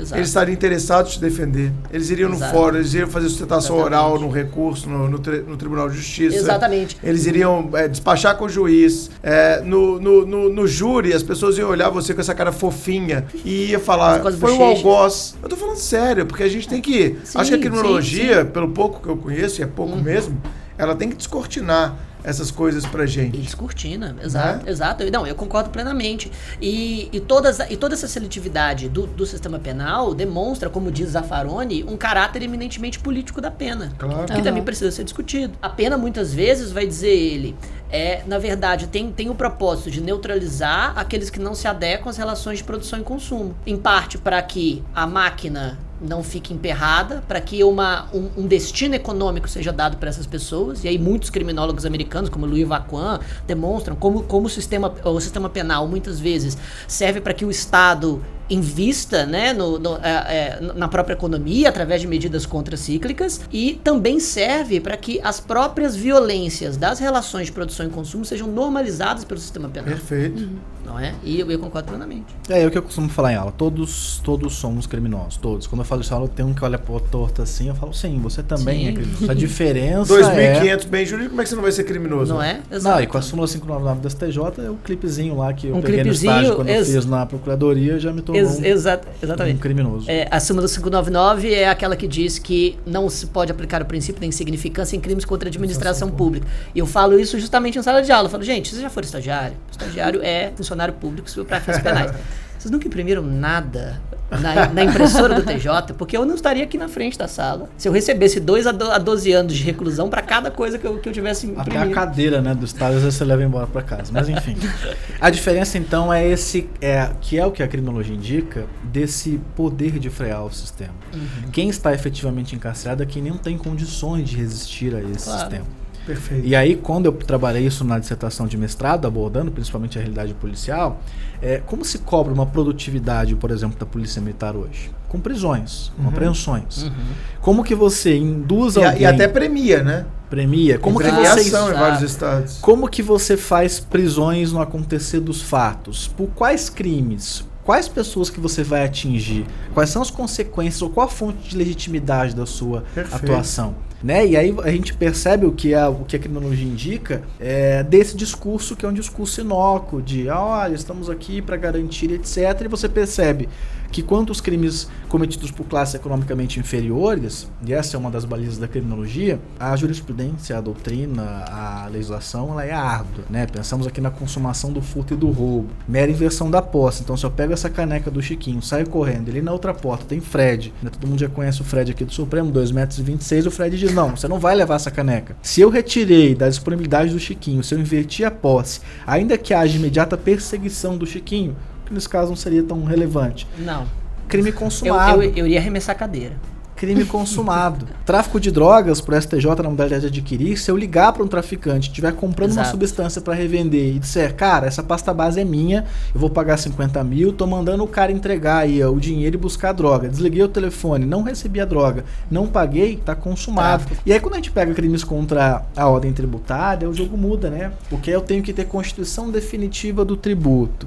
Enquanto eu discutir na seara administrativa, não pode Não ocorrer pode, persecução não. penal. Se parcelar, suspende. Exato, E aí, exatamente. Parcelar suspende. Princípio da insignificância em 20 mil reais. E mais, né? Se após ser condenado com trânsito em julgado, com tudo, eu disser, vou pagar o tributo que eu devo, punibilidade extinta Acabou. a qualquer tempo. E eu sempre brinco em sala de aula, se o seu Zezinho que furtou quatro desodorantes na farmácia quiser, depois de condenado, quanto vale os quatro desodorantes eu vou pagar, ele vai ter a mesma consequência penal? Arrependimento posterior com diminuição de pena no máximo. E será que nesse contexto criminológico, o que é mais danoso? O furto dos quatro desodorantes ou um crime contra a ordem tributária que pode ser avaliado em milhões? Eu tinha esperança, cara, que essa nova legislatura fosse mexer um pouco nisso. Pelo discurso do, do presidente eleito, pelas pessoas que foram eleitas na corrente do próprio presidente, e do Sérgio Moro ter sido colocado como MJ, mas infelizmente eu não estou vendo muita movimentação legislativa nesse sentido de dar um tratamento mais rígido aos crimes colarinho branco. Estou enganado? Eu não sei se você está enganado, mas eu percebi no começo, até do- da proposta anticrime, da resistência que Total, foi criada em todo um uhum. sistema que já Sim. estava estabelecido e não vai sair de lá, né? Principalmente na corrupção, no caixa 2, na, nas... E com justificativa econômicas, né? Exatamente. As empresas estão quebrando com essa Lava Jato. Então a gente percebe que é, é- Não se fala quanto elas lucraram, se fala que É, elas estão quebrando, gerando desemprego e prejudicando o investimento no país. Ah, meu Deus. Então essa boa vontade ela é difícil de, de quebrar uma barreira de algo que já está construído que é tão denunciado pela criminologia Perfeito. já há, várias, sim. Há vários e vários séculos. Né? Então é, o que eu costumo até conversar com os alunos que é importante que você tenha essa maturidade. Exato. entender de onde vem isso, qual é o fundamento de legitimidade, o que procura se refletir, criticar e questionar. Não é criticar por criticar. Né? E em tempos no Brasil de, de uma dificuldade imensa de discutir de forma crítica, né? de polarização, A gente sempre fala isso aqui, cara. é, eu que sou um Exato. cara bem apegado em redes sociais e dou muita Você é uma risada. estrela das redes sociais, amor. A gente vai até brincar disso daqui a pouquinho nos temas em redes sociais, né? O Tinder do Mumu lá, enfim. Mas eu, cara, eu tô cada vez mais de saco cheio daquilo. Somos dois. Porque às vezes eu quero provocar uma discussão como a que a gente tá tendo aqui, né? Claro. Pra ter oportunidade de É alguém. que- inviável, é inviável, é inviável. E assim, a gente recebe cada coisa, cara, Ah, que não. desestimula e que às Não. vezes, por mais teimoso que você É seja, chega uma hora que você fala, por que que eu tô fazendo isso? Eu podia estar ficando com meu filho aqui, curtindo Não. a vida Aham. e tô tentando provocar uma discussão que, que a gente vai crescer, todos É. nós. E ninguém vai chegar a lugar nenhum. porque- Mas, mas eu, eu procuro focar hoje, Mumu, naquela galera que tá afim de debater, entendeu? Que eu acho Porque- que quem tá ouvindo a gente aqui, É, por isso que esse é, ambiente aqui é muito é, mais confortável. E, e eu, não, mas mesmo Exatamente. quando eu faço, você sabe disso, a gente tem um, um, é, um perfil parecido nesse sentido, a gente não corre é, da briga, né, cara? Exato. A gente, se for pro, pra ir pro pau, velho, vamos quebrar o pau e vamos lá. É, é um perfil que eu tenho parecido com o Murilo, eu acho. Então, cara, se eu Eu coloquei xinguei o uma carnaval esse ano, você tem noção da confusão que eu coisa- arrumei? eu te mandei privado, eu te mandei velho, pensa nisso aqui. É, mas é isso, cara, porque as pessoas não estão dispostas a ler, a entender o seu ponto, elas estão dispostas a falar a primeira coisa que vem na cabeça dela e foda-se. Né? Mas hoje eu, eu tenho percebido que essas pessoas, mesmo em rede social, são as minorias. E a gente não pode deixar elas tomarem ou sugarem a nossa energia, a nossa atenção. Nada melhor que um vácuo, que um bloco. Quando a pessoa não trouxe argumento nenhum construtivo, ela só quer destruir o seu argumento com, sem argumentos. Sim. Ela quer te destruir, na verdade. Exatamente. Então, cara, hoje em dia eu, eu tenho uma, uma. Eu não vou dizer maturidade, mas uma tranquilidade emocional, talvez seria a palavra mais certa. Quando eu falo alguma coisa, eu reflito para colocar. Eu acho que todos nós temos essa responsabilidade, principalmente como formadores de opinião que somos. Eu reflito um pouco, às vezes, para colocar. Já escrevi posts que antes de colocar lá, publicar, eu falei. "É, acho que não." Não, Bruno, hoje não. Acho que é melhor. Não sei se já aconteceu com você também. E, é- não, e é triste preservar. isso, porque a gente só consegue crescer ou mudar de opinião, ou enriquecer aquele argumento que você acha que é o argumento correto, se você discutir, se você ouvir. E a internet não, que deveria ser um palco fantástico pra isso, porque qualquer um com login e senha Ah. tem acesso ao Bruno, ao Chiquinho, ao fulano de tal, e a gente não consegue estabelecer esse tipo de A discussão. internet horizon- horizontaliza, eu falo isso. Quando a gente se dispõe a colocar uma opinião, eu amo o Twitter, né? Eu sou Twitter até hoje há 10 anos. Ou no Twitter, ou no Instagram, ou qualquer Facebook da vida. Cara, nós estamos nos colocando numa posição de humildade, ao meu ver, e de horizontalidade. Eu não sei se você já pensou sobre isso. Quando a gente vem dar aula aqui no Supremo, vai dar uma palestra, nós estamos numa posição de superioridade acadêmica, física. A relação ela é mais verticalizada. Quando a gente vai para a internet, a gente está horizontalizando essa relação. E muitas pessoas, e é por isso que eu falo, eu acho, hoje a maioria delas, entende de, olha que legal, o Murilo desceu aqui pro Play pra brincar com a gente. Uhum. Pra colocar a opinião dele. E, cara, eu, eu vejo, eu sou, sou seu seguidor. A maioria esmagadora entende a brincadeira, gosta da zoação, a- aumenta o comentário, amplifica o comentário, marca outras pessoas. E tem uns 5, 10% ali, cara, pessoas que, sei lá, cara, podem ter os problemas dela, né? Podem ter a visão delas de mundo, pode estar num momento ruim, que vai falar coisa de você, da sua família, que vai te julgar pelo que nem te conhece. Cara, foda-se. Isso é problema delas, não é problema nosso. Eu tenho tido essa tranquilidade emocional aí. Não, eu fui falar da bendita sandália gladiadora, né? Que convenhamos, é horrível aquele negócio. Não dá. Cara, e é horrível, e a sua opinião, E a minha velho? opinião. Você pode falar, eu acho lindo, Murilo. Tem, tem uma coleção de 18 E aqui que em ótimo, casa. e que se sente bem Porque com a minha ela? intenção é justamente Tudo brincar dela, com aquilo, Exato. chamar a galera, Porque- deixar o dia mais tranquilo. Igual ele o, falou. humor, o humor tá politizado, né? Hoje a gente tá discutindo E aí- mais os limites do humor o tempo inteiro. Não, e uma menina comentou, e se eu disser que a cabeça do seu filho parece alguma coisa assim? Hã? Ela- Quê? É, é. Quê? E a hora que ela digitou, a 30 segundos depois, ela recebeu 54 voadoras lá, e aí a, Que a galera começou a exagerar, mas de forma inicialmente justificada, depois perderam a mão e eu apaguei o comentário dela, porque assim, aí você percebe o nível de... Não, cara, mas esse É. tipo de comentário tem que ser apagado Ah, mesmo. com certeza. É, Essa pessoa não merece palanque. Não merece. Nem exato. pra alguém clicar pra ver o que que é essa pessoa idiota que tá falando. Exato. Porque às vezes a pessoa tá falando pra ativar Justamente o gatilho da discussão. isso, né? Pra ativar gatilho de discussão. A gente tá vivendo um momento Exato. em que as discussões são provocadas propositalmente. Sabe? Sai um resultado assim ruim de um dado. Ah, vamos falar aqui de ditadura. Oi? Mas vamos falar do PIB aqui que saiu hoje? Não, não, Não. vamos falar de ditadura, que esse que é a pauta. Aí todo mundo, fulano falou de ditadura hoje e esquece de comentar a porra do PIB, velho. Exato.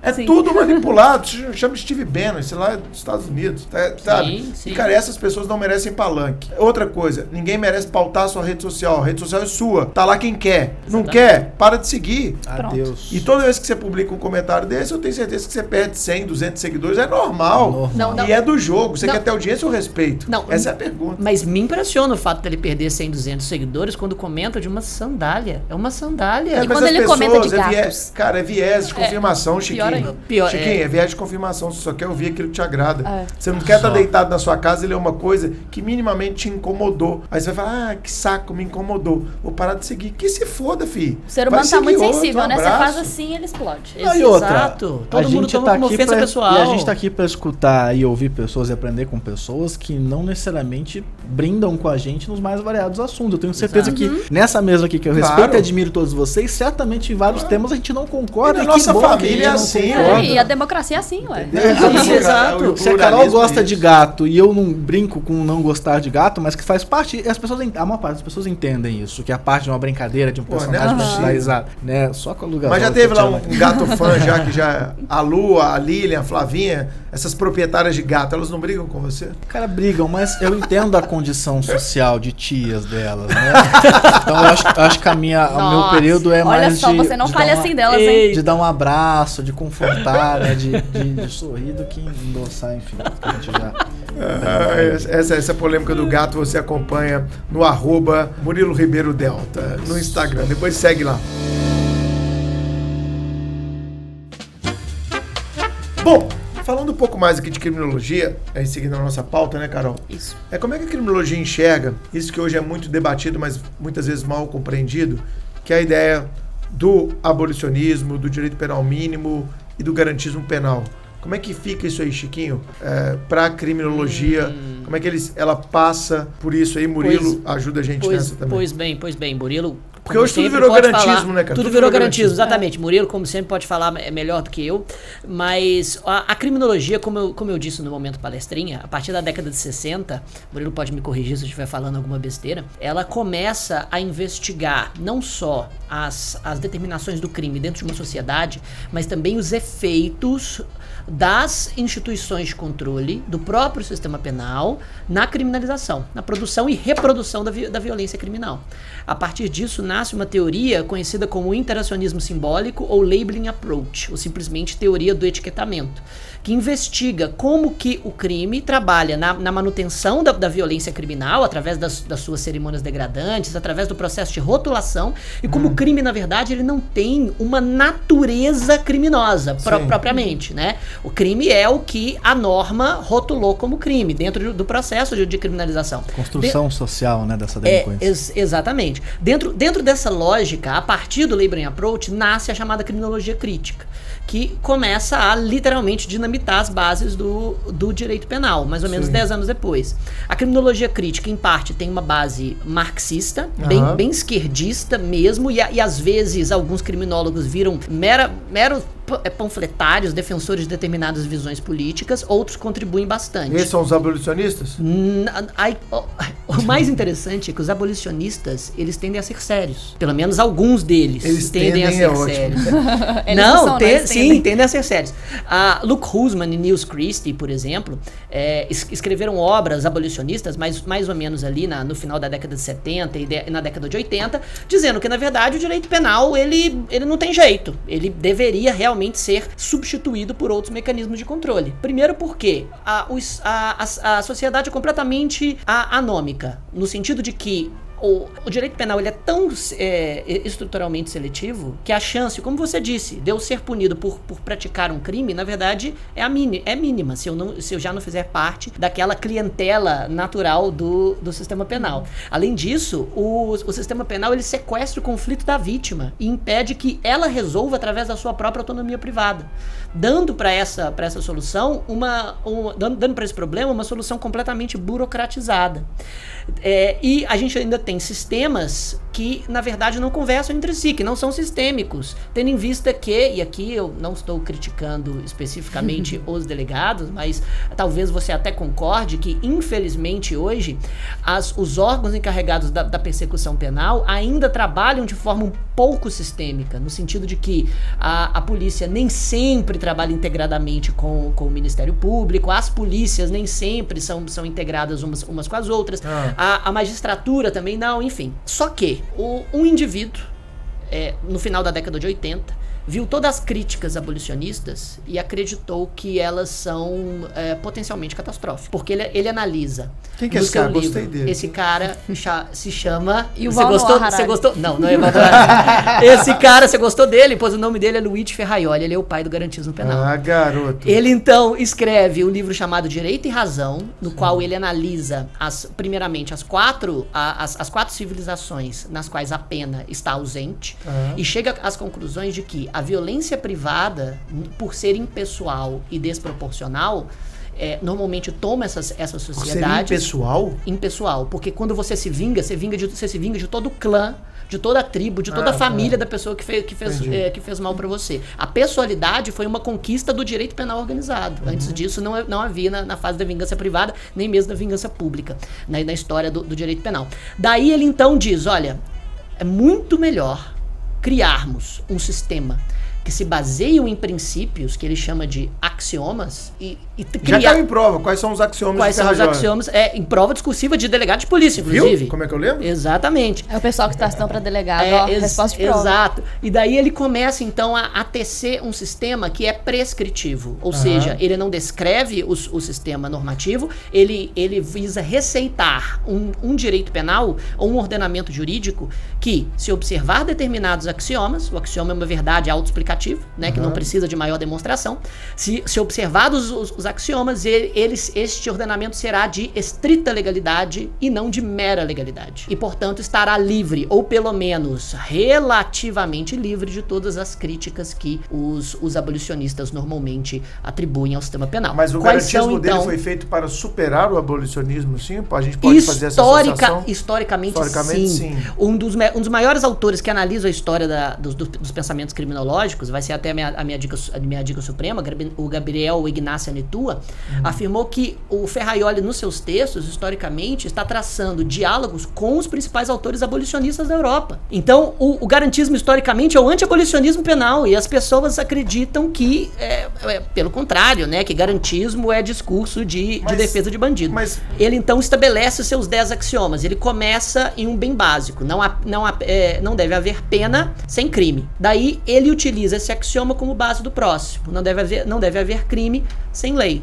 Não há lei sem necessidade. Não há necessidade sem ofensa ao bem jurídico. Não há ofensa ao bem jurídico sem ação ou omissão. Não há ação ou omissão sem culpabilidade. Não há culpabilidade sem jurisdição. Não há jurisdição sem acusação. Não há acusação sem prova lista. Não há prova lista sem defesa em contraditório. É uma escada ferrajoliana. Exatamente. E se você combina os axiomas no, no final da 53, de- da 56, na verdade, 56 princípios de direito penal e processual penal, que se observados por um ordenamento, fa- fará com que esse ordenamento seja de estrita legalidade e, portanto, um pouco mais legítimo do que os ordenamentos de mera legalidade. Isso seria um garantismo penal. Mas Murilo, você, acha, você não acha que o garantismo ele é tão criticado hoje em dia por essa visão hiperbólica, né, mono- monocular, que alguns chamam aqui no Brasil? É. Você não acha não, Murilo? agora. Sim, na verdade se dá pela falta de compreensão mesmo. Uma distorção, Exato. né, do que é o garantismo. né? Exatamente, Porque exatamente. mesmo os abolicionistas, né, que é a- o viés mais radical das últimas tendências da criminologia crítica, eles começam com um direito penal mínimo que tende então ao abolicionismo como modelo Sim, ideal. sim. Porque a premissa é básica. Se o direito penal não cumpre os seus efeitos é, teoricamente estabelecidos, se o que a gente enxerga que o direito penal, na verdade, funciona como um instrumento para assegurar as desigualdades sociais ou para reforçar tudo o que ele se propõe em tese a combater, o direito penal não é o modelo a ser, a ser empregado. Vai ser defendido. Então, se o direito penal contribui para o encarceramento de negros, de pobres, de jovens, de pessoas que não têm qualquer chance de frear o sistema, para que que eu vou ter direito penal?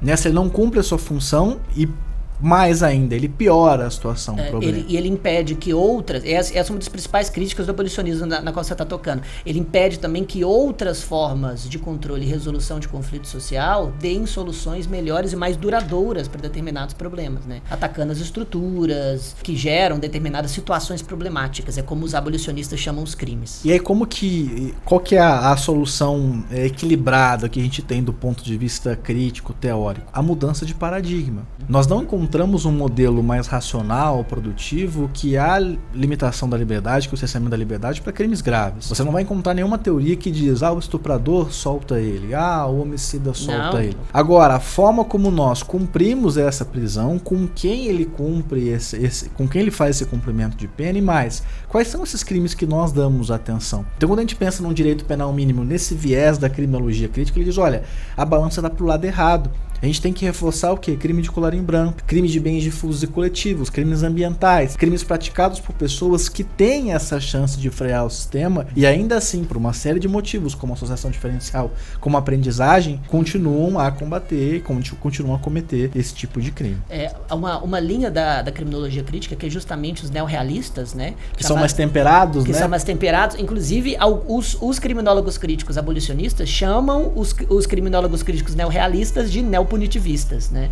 Já que os neorrealistas querem se, se apropriar do direito penal e ressignificá-lo, né? Justamente, demandando punição para esses crimes, normalmente praticados pela elite, ou que violam esses bens jurídicos difusos e tudo mais. Mas quando se fala do garantismo hiperbólico monocular, assim, eu, eu, eu entendo que é, em, determi em Isso é uma determinados tese, cara? De contextos... onde que veio esse nome? É, isso, isso é uma expressão que veio do Rio Grande do Sul. Acredito que tem um artigo escrito. Aham. Eu, eu, sinceramente, não, não conheço muito bem Quem o é o autor. pai dela? Exato, mas eu li um, um livro que trata de, de diversos artigos críticos ao, ao garantismo penal, chama Garantismo Penal Integral. Tem muita coisa boa ali, eu concordo, mas, sinceramente. Tem muita coisa ruim também. E tem muita coisa ruim também. Exato. É, obrigado. E eu tava, eu tava tentando falar isso de uma Uma forma forma. polida. É polida, exatamente.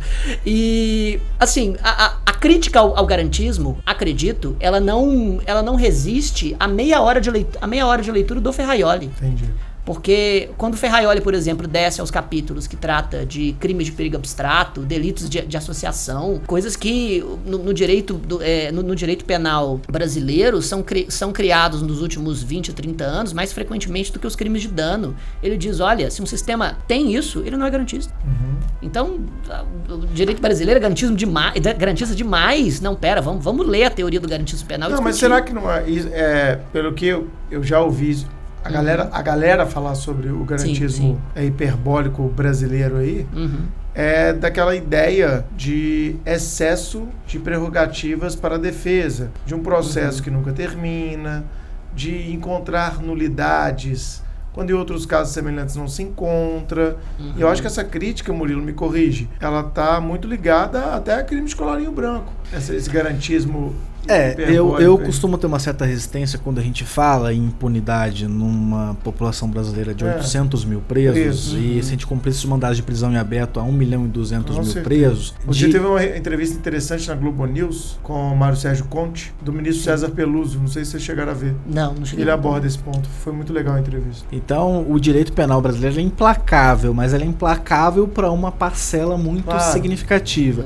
E eu não acho que a justificativa seja do âmbito teórico do garantismo uhum. hiperbólico monocular, mas a própria função de um sistema que está arquitetado ali para certas predileções uhum. estruturais. Uhum. Né? Se eu beber cinco garrafas de uísque e for dirigir, a chance de eu ser perseguido, mesmo que parado numa blitz, é completamente diferente de alguém com dois pinos de cocaína numa, num subúrbio descalço com a passagem anterior. Né? Então, eu acho que é esse tipo de discussão. Quando a gente fala de garantismo hiperbólico monocular, a gente foge da discussão real. Porque a gente sai da realidade para entender o que, que a gente está fazendo na prática Sim. e como que a gente muda essa mentalidade, como uhum. que a gente uhum. muda essa, essa forma de perseguição. E as pessoas costumam perguntar, mas a Lava Jato Jato não significa uma ruptura disso que a gente está fazendo. A Lava Jato é uma pequena demonstração Isso. de algo que foge completamente da realidade e que só aconteceu porque a própria estrutura, num uhum. determinado momento, se rompeu né? Como Sim. a gente viu com os próprios episódios de delação premiada. Então não representa, a realidade não representa uma mudança ou uma expectativa ou algo é, nesse sentido. Eu costumo, eu costumo dizer que justamente a, a, a é, que o saldo da, da Lava Jato é positivo para a história do Brasil. Eu, eu costumo sempre def, eu costumo sempre defender isso. Mas quem acha que foi um momento de ruptura, basta ver as estatísticas do Infopem. O, a, os, os percentuais dos, dos indivíduos cumprindo pena em qualquer regime por crimes contra a administração pública se manteve inabalada nos últimos anos, com ou sem Lava Jato. Está lá nos 2% de outros dentro do, da, da uhum. divisão dos delitos. E mais de 90% de, de toda a população carcerária está lá por 6, 7 tipos penais. mas também, até porque a gente vive uma pirâmide social de quem, quem comete esse tipo de crime só é a galera classe A, classe essa B. É a questão, essa e é a questão. também ela é, é, do ponto de vista absoluto da população, uma minoria percentual também. Então, ainda que essas pessoas cometam crimes, eles nunca vão gerar um um significativo percentual de encarcerados. Mas aí que tá. Será Nunca. que é? Mas será que é realmente? Cara, se você prender todos os prefeitos do Brasil, todos, vai dar 5 mil presos. Eu sei, mas o cara que dá um carro pro Dentro filho... de 800 mil? Sim, mas não eu, dá nem eu entendo, eu entendo, mas o cara que dá um carro, um, mas o cara que dá um carro pro filho não recolhe, e não recolhe o TCD tá, tá praticando crime. O cara, o cara que compra um apartamento e registra a escritura é, o valor de, é menor. Do, no valor é menor, também tá praticando crime. E, e se a gente prendesse todas as pessoas que, que comprassem que comprassem apartamento Sim, como, como, busca prender determinada categoria de criminoso, possivelmente as estatísticas se modificariam. Concordo. Murilo, e desses tempos de super encarceramento e de filtragem para o sistema penal, você acha que alguma dessas teorias, garantismo, direito penal mínimo, abolicionismo, são teorias plausíveis? É, na construção teórica, sim, né? Principalmente o, o garantismo, ele é um pilar e é difícil falar sobre isso em tempos de que as pessoas não querem estudar, como a gente está discutindo aqui, efetivamente o que significa ser uhum, uhum. garantista. Mas falta, sobretudo, as instituições, e quando eu falo as instituições, as pessoas que compõem as instituições, é a consciência do seu papel republicano, do seu papel enquanto instituição, do seu papel como freio de abuso, do seu papel direito e garantias fundamentais. Uhum. Então, quando você tem, por exemplo, uma autoridade policial que diz: opa, peraí, não vale tudo para prender alguém, Boa. não vale tudo para acusar alguém. Boa. Ah, mas ele tem certo. 50 registros pretéritos e na casa dele tinha 50 quilos de maconha. Ok, mas a diferença entre a persecução penal e a criminalidade, é, lato senso, é porque nós seguimos e devemos seguir regras em, que não são, em tese, seguidas pela criminalidade. Uhum. Então falta um pouco dessa percepção. Qual é o meu papel?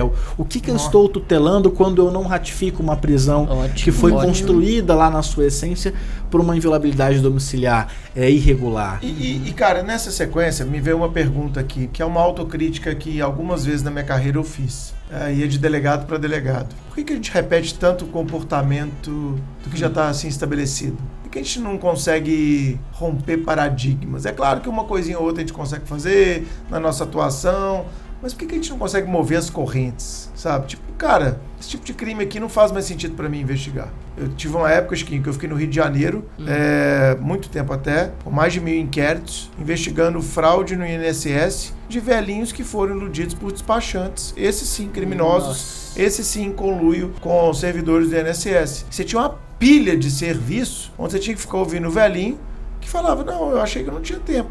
Mas o cara foi lá, eu contratei o serviço dele, ele falou que eu fazia jus a uma aposentadoria proporcional, eu achei que até ok, porque existe aposentadoria proporcional. Aí depois eu comecei a receber, eu nem sabia que eu estava recebendo uma aposentadoria integral. Pessoa ignorante mesmo, Claro. sabe? Uhum. E, e, no erro cara, e, e eu lá com 20, 26 anos também ficava, caralho, velho. Eu tô fazendo um serviço de bosta, assim. Porque não vai mudar nada. O que eu tô fazendo aqui, sabe? Por que, por que, que a gente. Murilo, a pergunta é.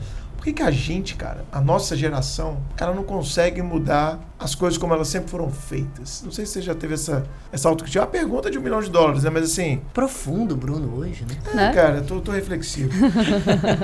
É, eu conversava na pesquisa de mestrado um pouco sobre isso. Porque eu sei que você falou disso na sua pesquisa. Ah. né? É, quando a gente fala, por exemplo, da desmilitarização, que é um Sim. dos temas Aham. atuais, porque a arquitetura da segurança pública não pode trabalhar com a ideia de polícia e sociedade como inimigo e É. neutralização. Eu acho que o que nos impede, talvez, de fazer mais a diferença é que há uma arquitetura militarizada da segurança pública. Militarizada não no sentido No sentido de hierarquia e disciplina. É, e no sentido de, de ideal de inimigo, de vender um discurso que, para nossa sobrevivência institucional como integrantes, você acaba reproduzindo aquele tipo de comportamento, porque, primeiro, você é estimulado a reproduzir aquele comportamento. Você é premiado. E às vezes, quando você, você luta, quando você sai disso, além de não ser reconhecido ou premiado, você é perseguido. Você é. Então, assim, é um tema ousado e Você difícil. mexe com vaidades. É difícil de discutir, mas a grande crítica é na arquitetura da segurança pública como um todo. Uhum. Porque é muito mais fácil culpar o cabo Reinaldo, que é o policial militar que está num contexto ali completamente Exato. difícil. Eu falo muito sobre aquele caso no Rio de Janeiro. Tava uma, uma troca de tiros entre traficantes e policiais. O traficante foi atingido, ele estava ferido no chão com um fuzil K-47 do lado. O policial olhou para os dois lados e, tum, atirou na cabeça do cara, executou aquele cara e não viu que estava sendo filmado. E aí, ah, policial. Esse policial tá errado? Completamente. Não há nada que justifique o comportamento dele Uhum. entre certo e errado. Mas será que alguém parou para pensar no que que esse policial foi estimulado a fazer? Outra, Exato, né? E o que, exato. que passou na cabeça dele? Se eu não matar essa praga aqui agora, essa praga amanhã se volta contra mim. É, e Esse nem- cara e nem- volta, vai ser ali, é, vai me dar um trabalho danado, eu vou responder um negócio aqui sobre ele. E amanhã Porque- ele tá me atirando de novo. Amanhã ele tá ele tá- pegando outro fuzil e tá me matando, E cara. só Ele tá numa disso. realidade violenta. claro, E né? nem só disso, porque é- é fácil dizer que a polícia sai pra matar negros, pobres e jovens, e quando você olha a realidade do policial, será que ele tem É. essa consciência ou essa vontade, esse sadismo de dizer hoje eu vou? Não. É porque a arquitetura institucional da segurança pública, e essa sim militarizada, nesse sentido de ideal de inimigo, e vamos combater os inimigos que são interessantes da gente combater, né, Chiquinho? Aqueles que não É. têm esse freio contra o sistema, ele acha que ele tá fazendo um bom Aqueles que papel. não têm bons advogados. Ele acha que ele tá Exato. fazendo um bom papel, combatendo com isso, trocando tiro com traficantes, aprendendo drogas e às vezes até usando de meios ilegais para se chegar até aquela informação. Porque ele tem uma justificativa interna nesse sentido. Em nenhum momento eu tô justificando Tô essa atitude dele. Mas eu tô refletindo, além disso, um pouco, a gente pensar um pouco acima disso, que já começa desde a criminalização primária. Então Uhum. há uma arquitetura, não da segurança pública, mas da persecução penal como um tudo para que isso seja feito exatamente como manda o figurino. E a gente É, acaba e- fazendo isso como sobrevivência institucional, sabendo às vezes do- da, da problemática envolvida É, nisso. e os poucos colegas que eu vi querendo movimentar para mudar, é, realmente você falou uma coisa muito certa, cara. Acaba tendo uma certa perseguição, que não é uma perseguição, sabe, Chico, revelada. Ela é uma perseguição. Ah, você não vai ali, você não vai aqui, você não vai assumir aquele posto, você não é promovido. E não é, não é falado, né, cara? É, Fica bem velado, né? E a gente conhece alguns colegas que já passaram por isso aí.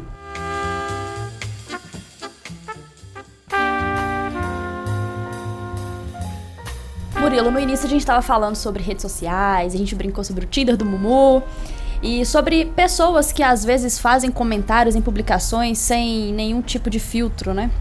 E eu vejo que hoje a gente vive numa espécie de modernidade líquida, né? Que a gente tanto fala, Bauman fala Bauman. muito sobre isso. E sobre sociedade do espetáculo, que o Bruno também fala muito. Nesse contexto de, às vezes, futilidades demais e tecnologia demais bombardeando a gente o tempo todo, como o consumismo e, e- e essa modernidade líquida contribuem para cometimento de crimes como, por exemplo, de cyberbullying, cyberstalking, entre outros? Carol, é a crise de identidade atual que talvez das crises atuais é a que mais me preocupa, porque nós nos tornamos, a bem da verdade, grandes idiotas com as redes sociais e com os celulares. Eu, eu Não, o. TikTok vem aí pra provar isso. É Nossa. porque a ideia, é a ideia da representatividade, da representação, da ideia de vender uma imagem que não é a imagem real. E assim, Exato, isso gera exato. uma infinidade de problemas como a depressão, o suicídio. É a vontade de se sentir amado. Se você olhar a minha rede social, você vai enxergar um Murilo feliz 100% do tempo, Murilo bem sucedido, Murilo que alcança Uhum. as coisas e que isso representa, sei lá, 5% do, do meu dia, É, porque o resto exatamente. é porrada e ralação. Para as pessoas que estão num determinado momento de tranquilidade, de equilíbrio emocional, você ainda consegue ter algum tipo de filtro. Mas as pessoas que estão desamparadas, as pessoas que estão num momento de dificuldade, isso potencializa uma distorção da realidade, porque, pô, todo mundo é feliz, todo mundo viaja, todo mundo tira foto bonita, todo mundo E tem eu? isso. E eu tô só né, me fudendo, me ferrando. Então, isso vai impactar, obviamente, na criminologia. Isso vai impactar desde coisas básicas, porque o criminoso também ostenta, isso facilita a nossa investigação. Quantas investigações de, de narcotraficantes foram possíveis em razão de uma desnecessária ostentação? É, ou seja, os criminosos também estão inseridos nessa ideia de representação. E mais, essa ausência de balizamento, de filtro social, do que eu posso fazer, do que eu não posso fazer, do que é verdade, do que é imagem. Crime contra a honra não existe mais, né? Acabou nas redes sociais. É. Eu tava vendo ontem aqui mesmo com a decisão e polêmica do governador aqui de Minas Gerais, a ação da, da segurança pública, e assim, comentários de pessoas completamente distorcidas, com palavrões mais chulos possíveis. Nossa. E pô, você tá falando com uma pessoa, você tá ofendendo a, a honra de uma pessoa, e nesse caso de uma pessoa pública, etc e tal. A gente pede esse filtro de reflexão, de crítica com isso. Né? E Bauman já dizia, né? Modernidade líquida, sentimentos é, esvaziados, representação, cultura da espetacularização. Então hoje tem gente que tá mais preocupado com a imagem que vai produzir do seu trabalho Sim. do que o seu próprio, o próprio trabalho, trabalho. em si. Exatamente. Isso atinge atores fundamentais da persecução penal. Quando o delegado está mais preocupado em dar entrevista do que trabalhar, quando o promotor está mais preocupado em fazer um- uma apresentação do que efetivamente trabalhar, quando o juiz está mais preocupado em aparecer do que cumprir o seu papel constitucional. Então isso atinge todos os setores, todas as camadas, porque somos todos seres humanos, impacta negativamente nesse cenário que é um cenário criminológico. Exato. Aham. Né? Então essa é a grande dificuldade, que é o que eu tento às vezes nas redes sociais minimizar, dizer, galera, peraí, vamos ser real. Eu também tenho espinha na testa, eu também tô triste, eu também tô fudido, eu também tô tentando correr pra perder uma barriguinha. Calma, relaxa, nin- ninguém é todo mundo não, para com essa pilha. E você tem direito de errar, de falar. E na internet você não pode errar, né? Você não pode É. ter uma opinião que depois você, pô, amadurecer sua opinião e publicamente vou aqui me desculpar ou, ou falar isso. Então isso impacta criminologicamente do que a gente vai analisar daqui pra frente. E as crianças que estão usando essa rede social ainda mais desmedida estão crescendo. E qual que vai ser o Sim. impacto Sim. nesse tipo? O que, que vai Principalmente a- as, as crianças mais novinhas, né, que estão naquela fase ali de formação de personalidade, e aí crescerem E com eu isso. digo, é Carol, eu até, até falei esses dias numa palestra, aqueles filtros que a gente tinha muito forte eh, na nossa época, pelo, pelo menos eu, já que somos ge- gerações diferentes, né? Vocês gostam muito de lembrar disso. É, mas eu sei que vocês tiveram isso também. A gente tinha filtros muito fortes, assim, como o Murilo falou no começo, da família dele. Tenho certeza que o Murilo, quando estudava, ele pensava assim: eu não posso decepcionar minha família. E tem muita gente que Sim. estuda hoje e pensa nisso. Às vezes você estava inserido num contexto de grupo. Um grupo ali da, da galera do colégio, um grupo da igreja. As pessoas hoje estão muito isoladas com, com seus smartphones e etc, né?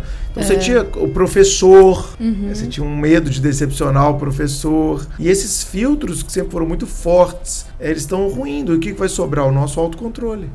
Então, É se a gente não fizer esse filtro do nosso autocontrole, da nossa autorresponsabilidade, isso vai ser cada vez mais complexo da gente administrar. E, e é um problema que vai muito além do direito, né, cara? É um problema essencialmente sociológico e psicológico, né? Sim. Exatamente. Esse é um ponto muito sensível, né? E assim, a gente precisa cada vez mais trabalhar é, com relação a isso, porque senão o que vai ser da nossa sociedade, né, daqui pra frente? Se É. ela já está assim, É, eu, eu fico vendo, a gente falou de rede social, eu entrei no TikTok, né? E eu, eu acho o TikTok, assim, ele é a infantilização de, dos adultos. Eu, eu, é, eu disse, eu, eu inclusive disse o que, é que eu penso do TikTok pra você, né? As coisas que eu já vi, pelo menos, Não, é assim, impressionante, parece, é, parece que, que é feito pra é pessoas. caderno de colorir para adulto. Exatamente, É pessoas, caderno de colorir pra pessoas de baixo Isso QI com déficit de atenção, entendeu? Uma rede Cara, social é feita pra essa galera. cara, é impressionante. E, é, e ela que vai bombar. TikTok, se você não tem, Aham. quiser baixar aí, Ah. é a rede social. Chiquinho, é a rede que vai destruir e acabar com o Instagram se o Facebook não comprar ela. É isso, cara. O TikTok vai. Ele foi o aplicativo mais baixado no mundo em 2019. Isso é um Sim, dado, sim, tá? Sim. Ele é um aplicativo na China, tinha- nos Estados Unidos. isso, já tinha né, ouvido. teve, teve NBA agora com o Murilo adora. Teve lá.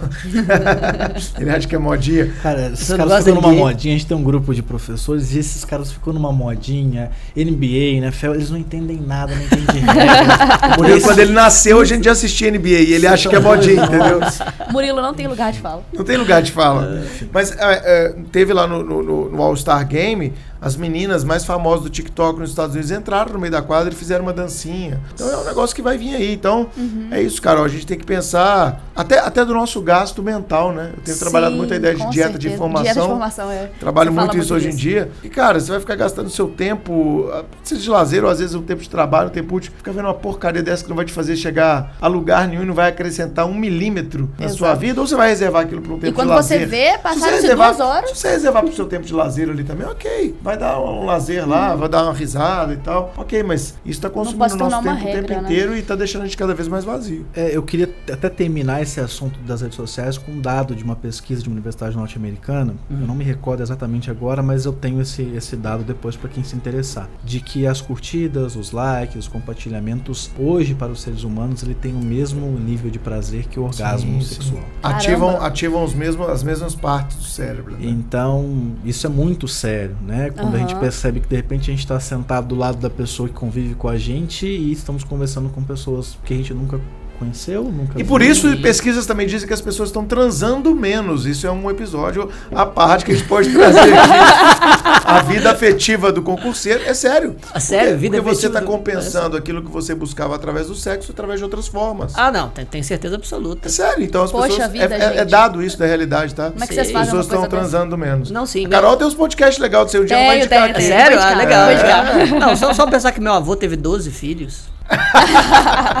Não tinha televisão na época, né? Nem Instagram. É, Nem exatamente. Instagram. E nem TikTok. Ou seja, a gente já começou a transar menos com a televisão, com a rede social, então, Olha nossa isso, senhora. Não, mas vai ter, vai- já prometemos até com a Simone, vai ter, vamos convidar o Murilo também. Ah, ótimo. Pra gente falar da vida amorosa e afetiva do concurseiro. vai ser o mais Imagina ouvido de todos os Vai ser tempos. E sensacional. temos muita coisa a, falar sobre isso. Chico, bem rápido, o que, que você trouxe pra gente na Dica Suprema de hoje?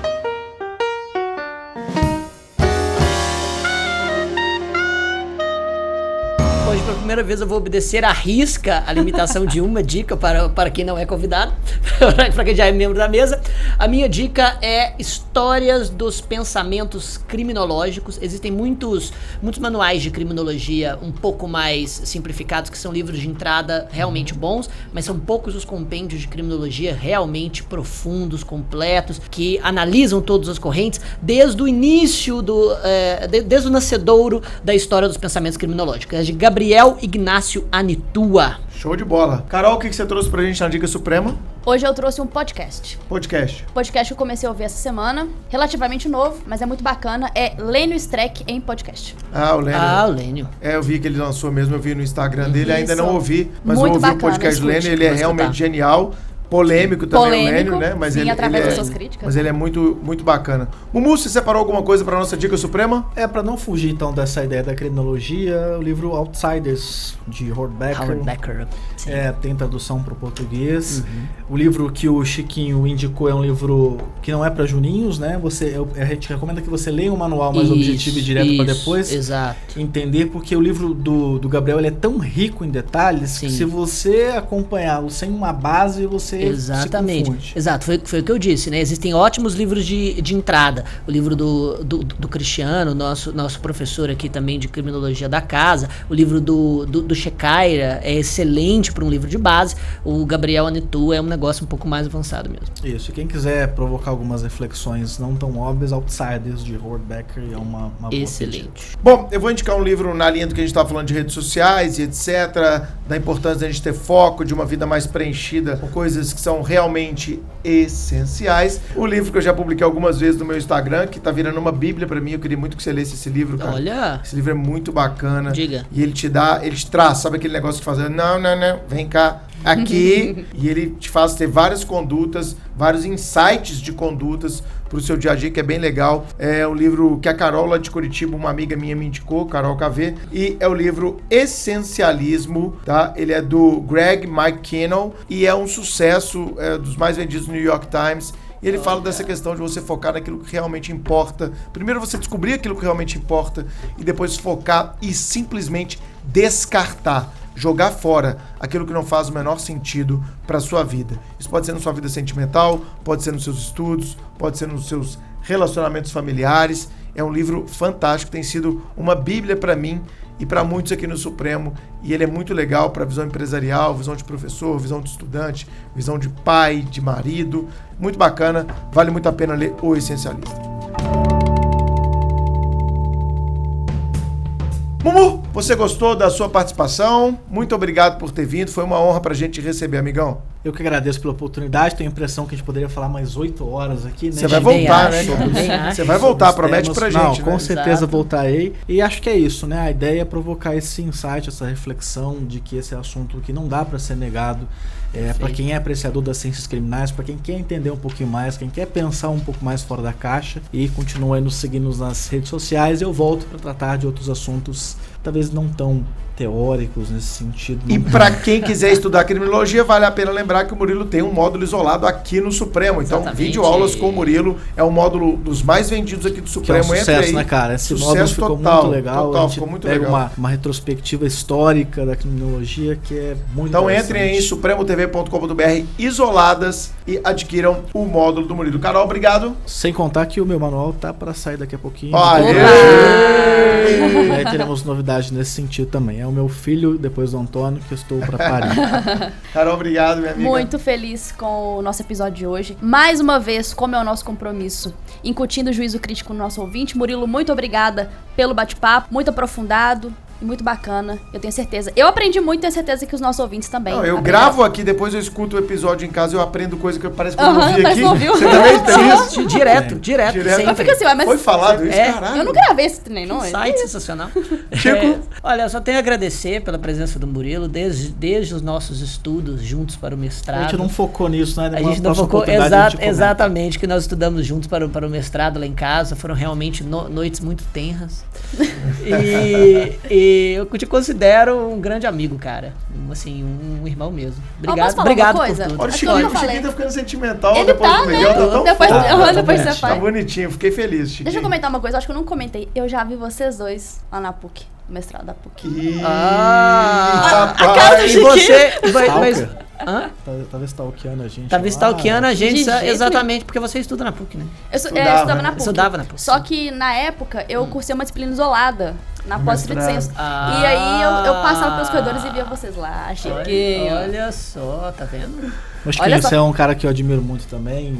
Enfim, não preciso nem dizer isso. Eu acho que a- esse ambiente nosso aqui no Supremo é tão saudável por conta disso. Porque é uma Exato. galera torcendo uma pela outra, admirando. Nossa, com certeza. E aprendendo e, pô, e é isso, que massa. Que bacana pa- participar disso aqui. Obrigado, velho, por ter vindo. Temos o episódio. Fiquem ligados, porque a gente volta na próxima semana. Tchau, gente. Obrigado. Valeu. Valeu. Valeu!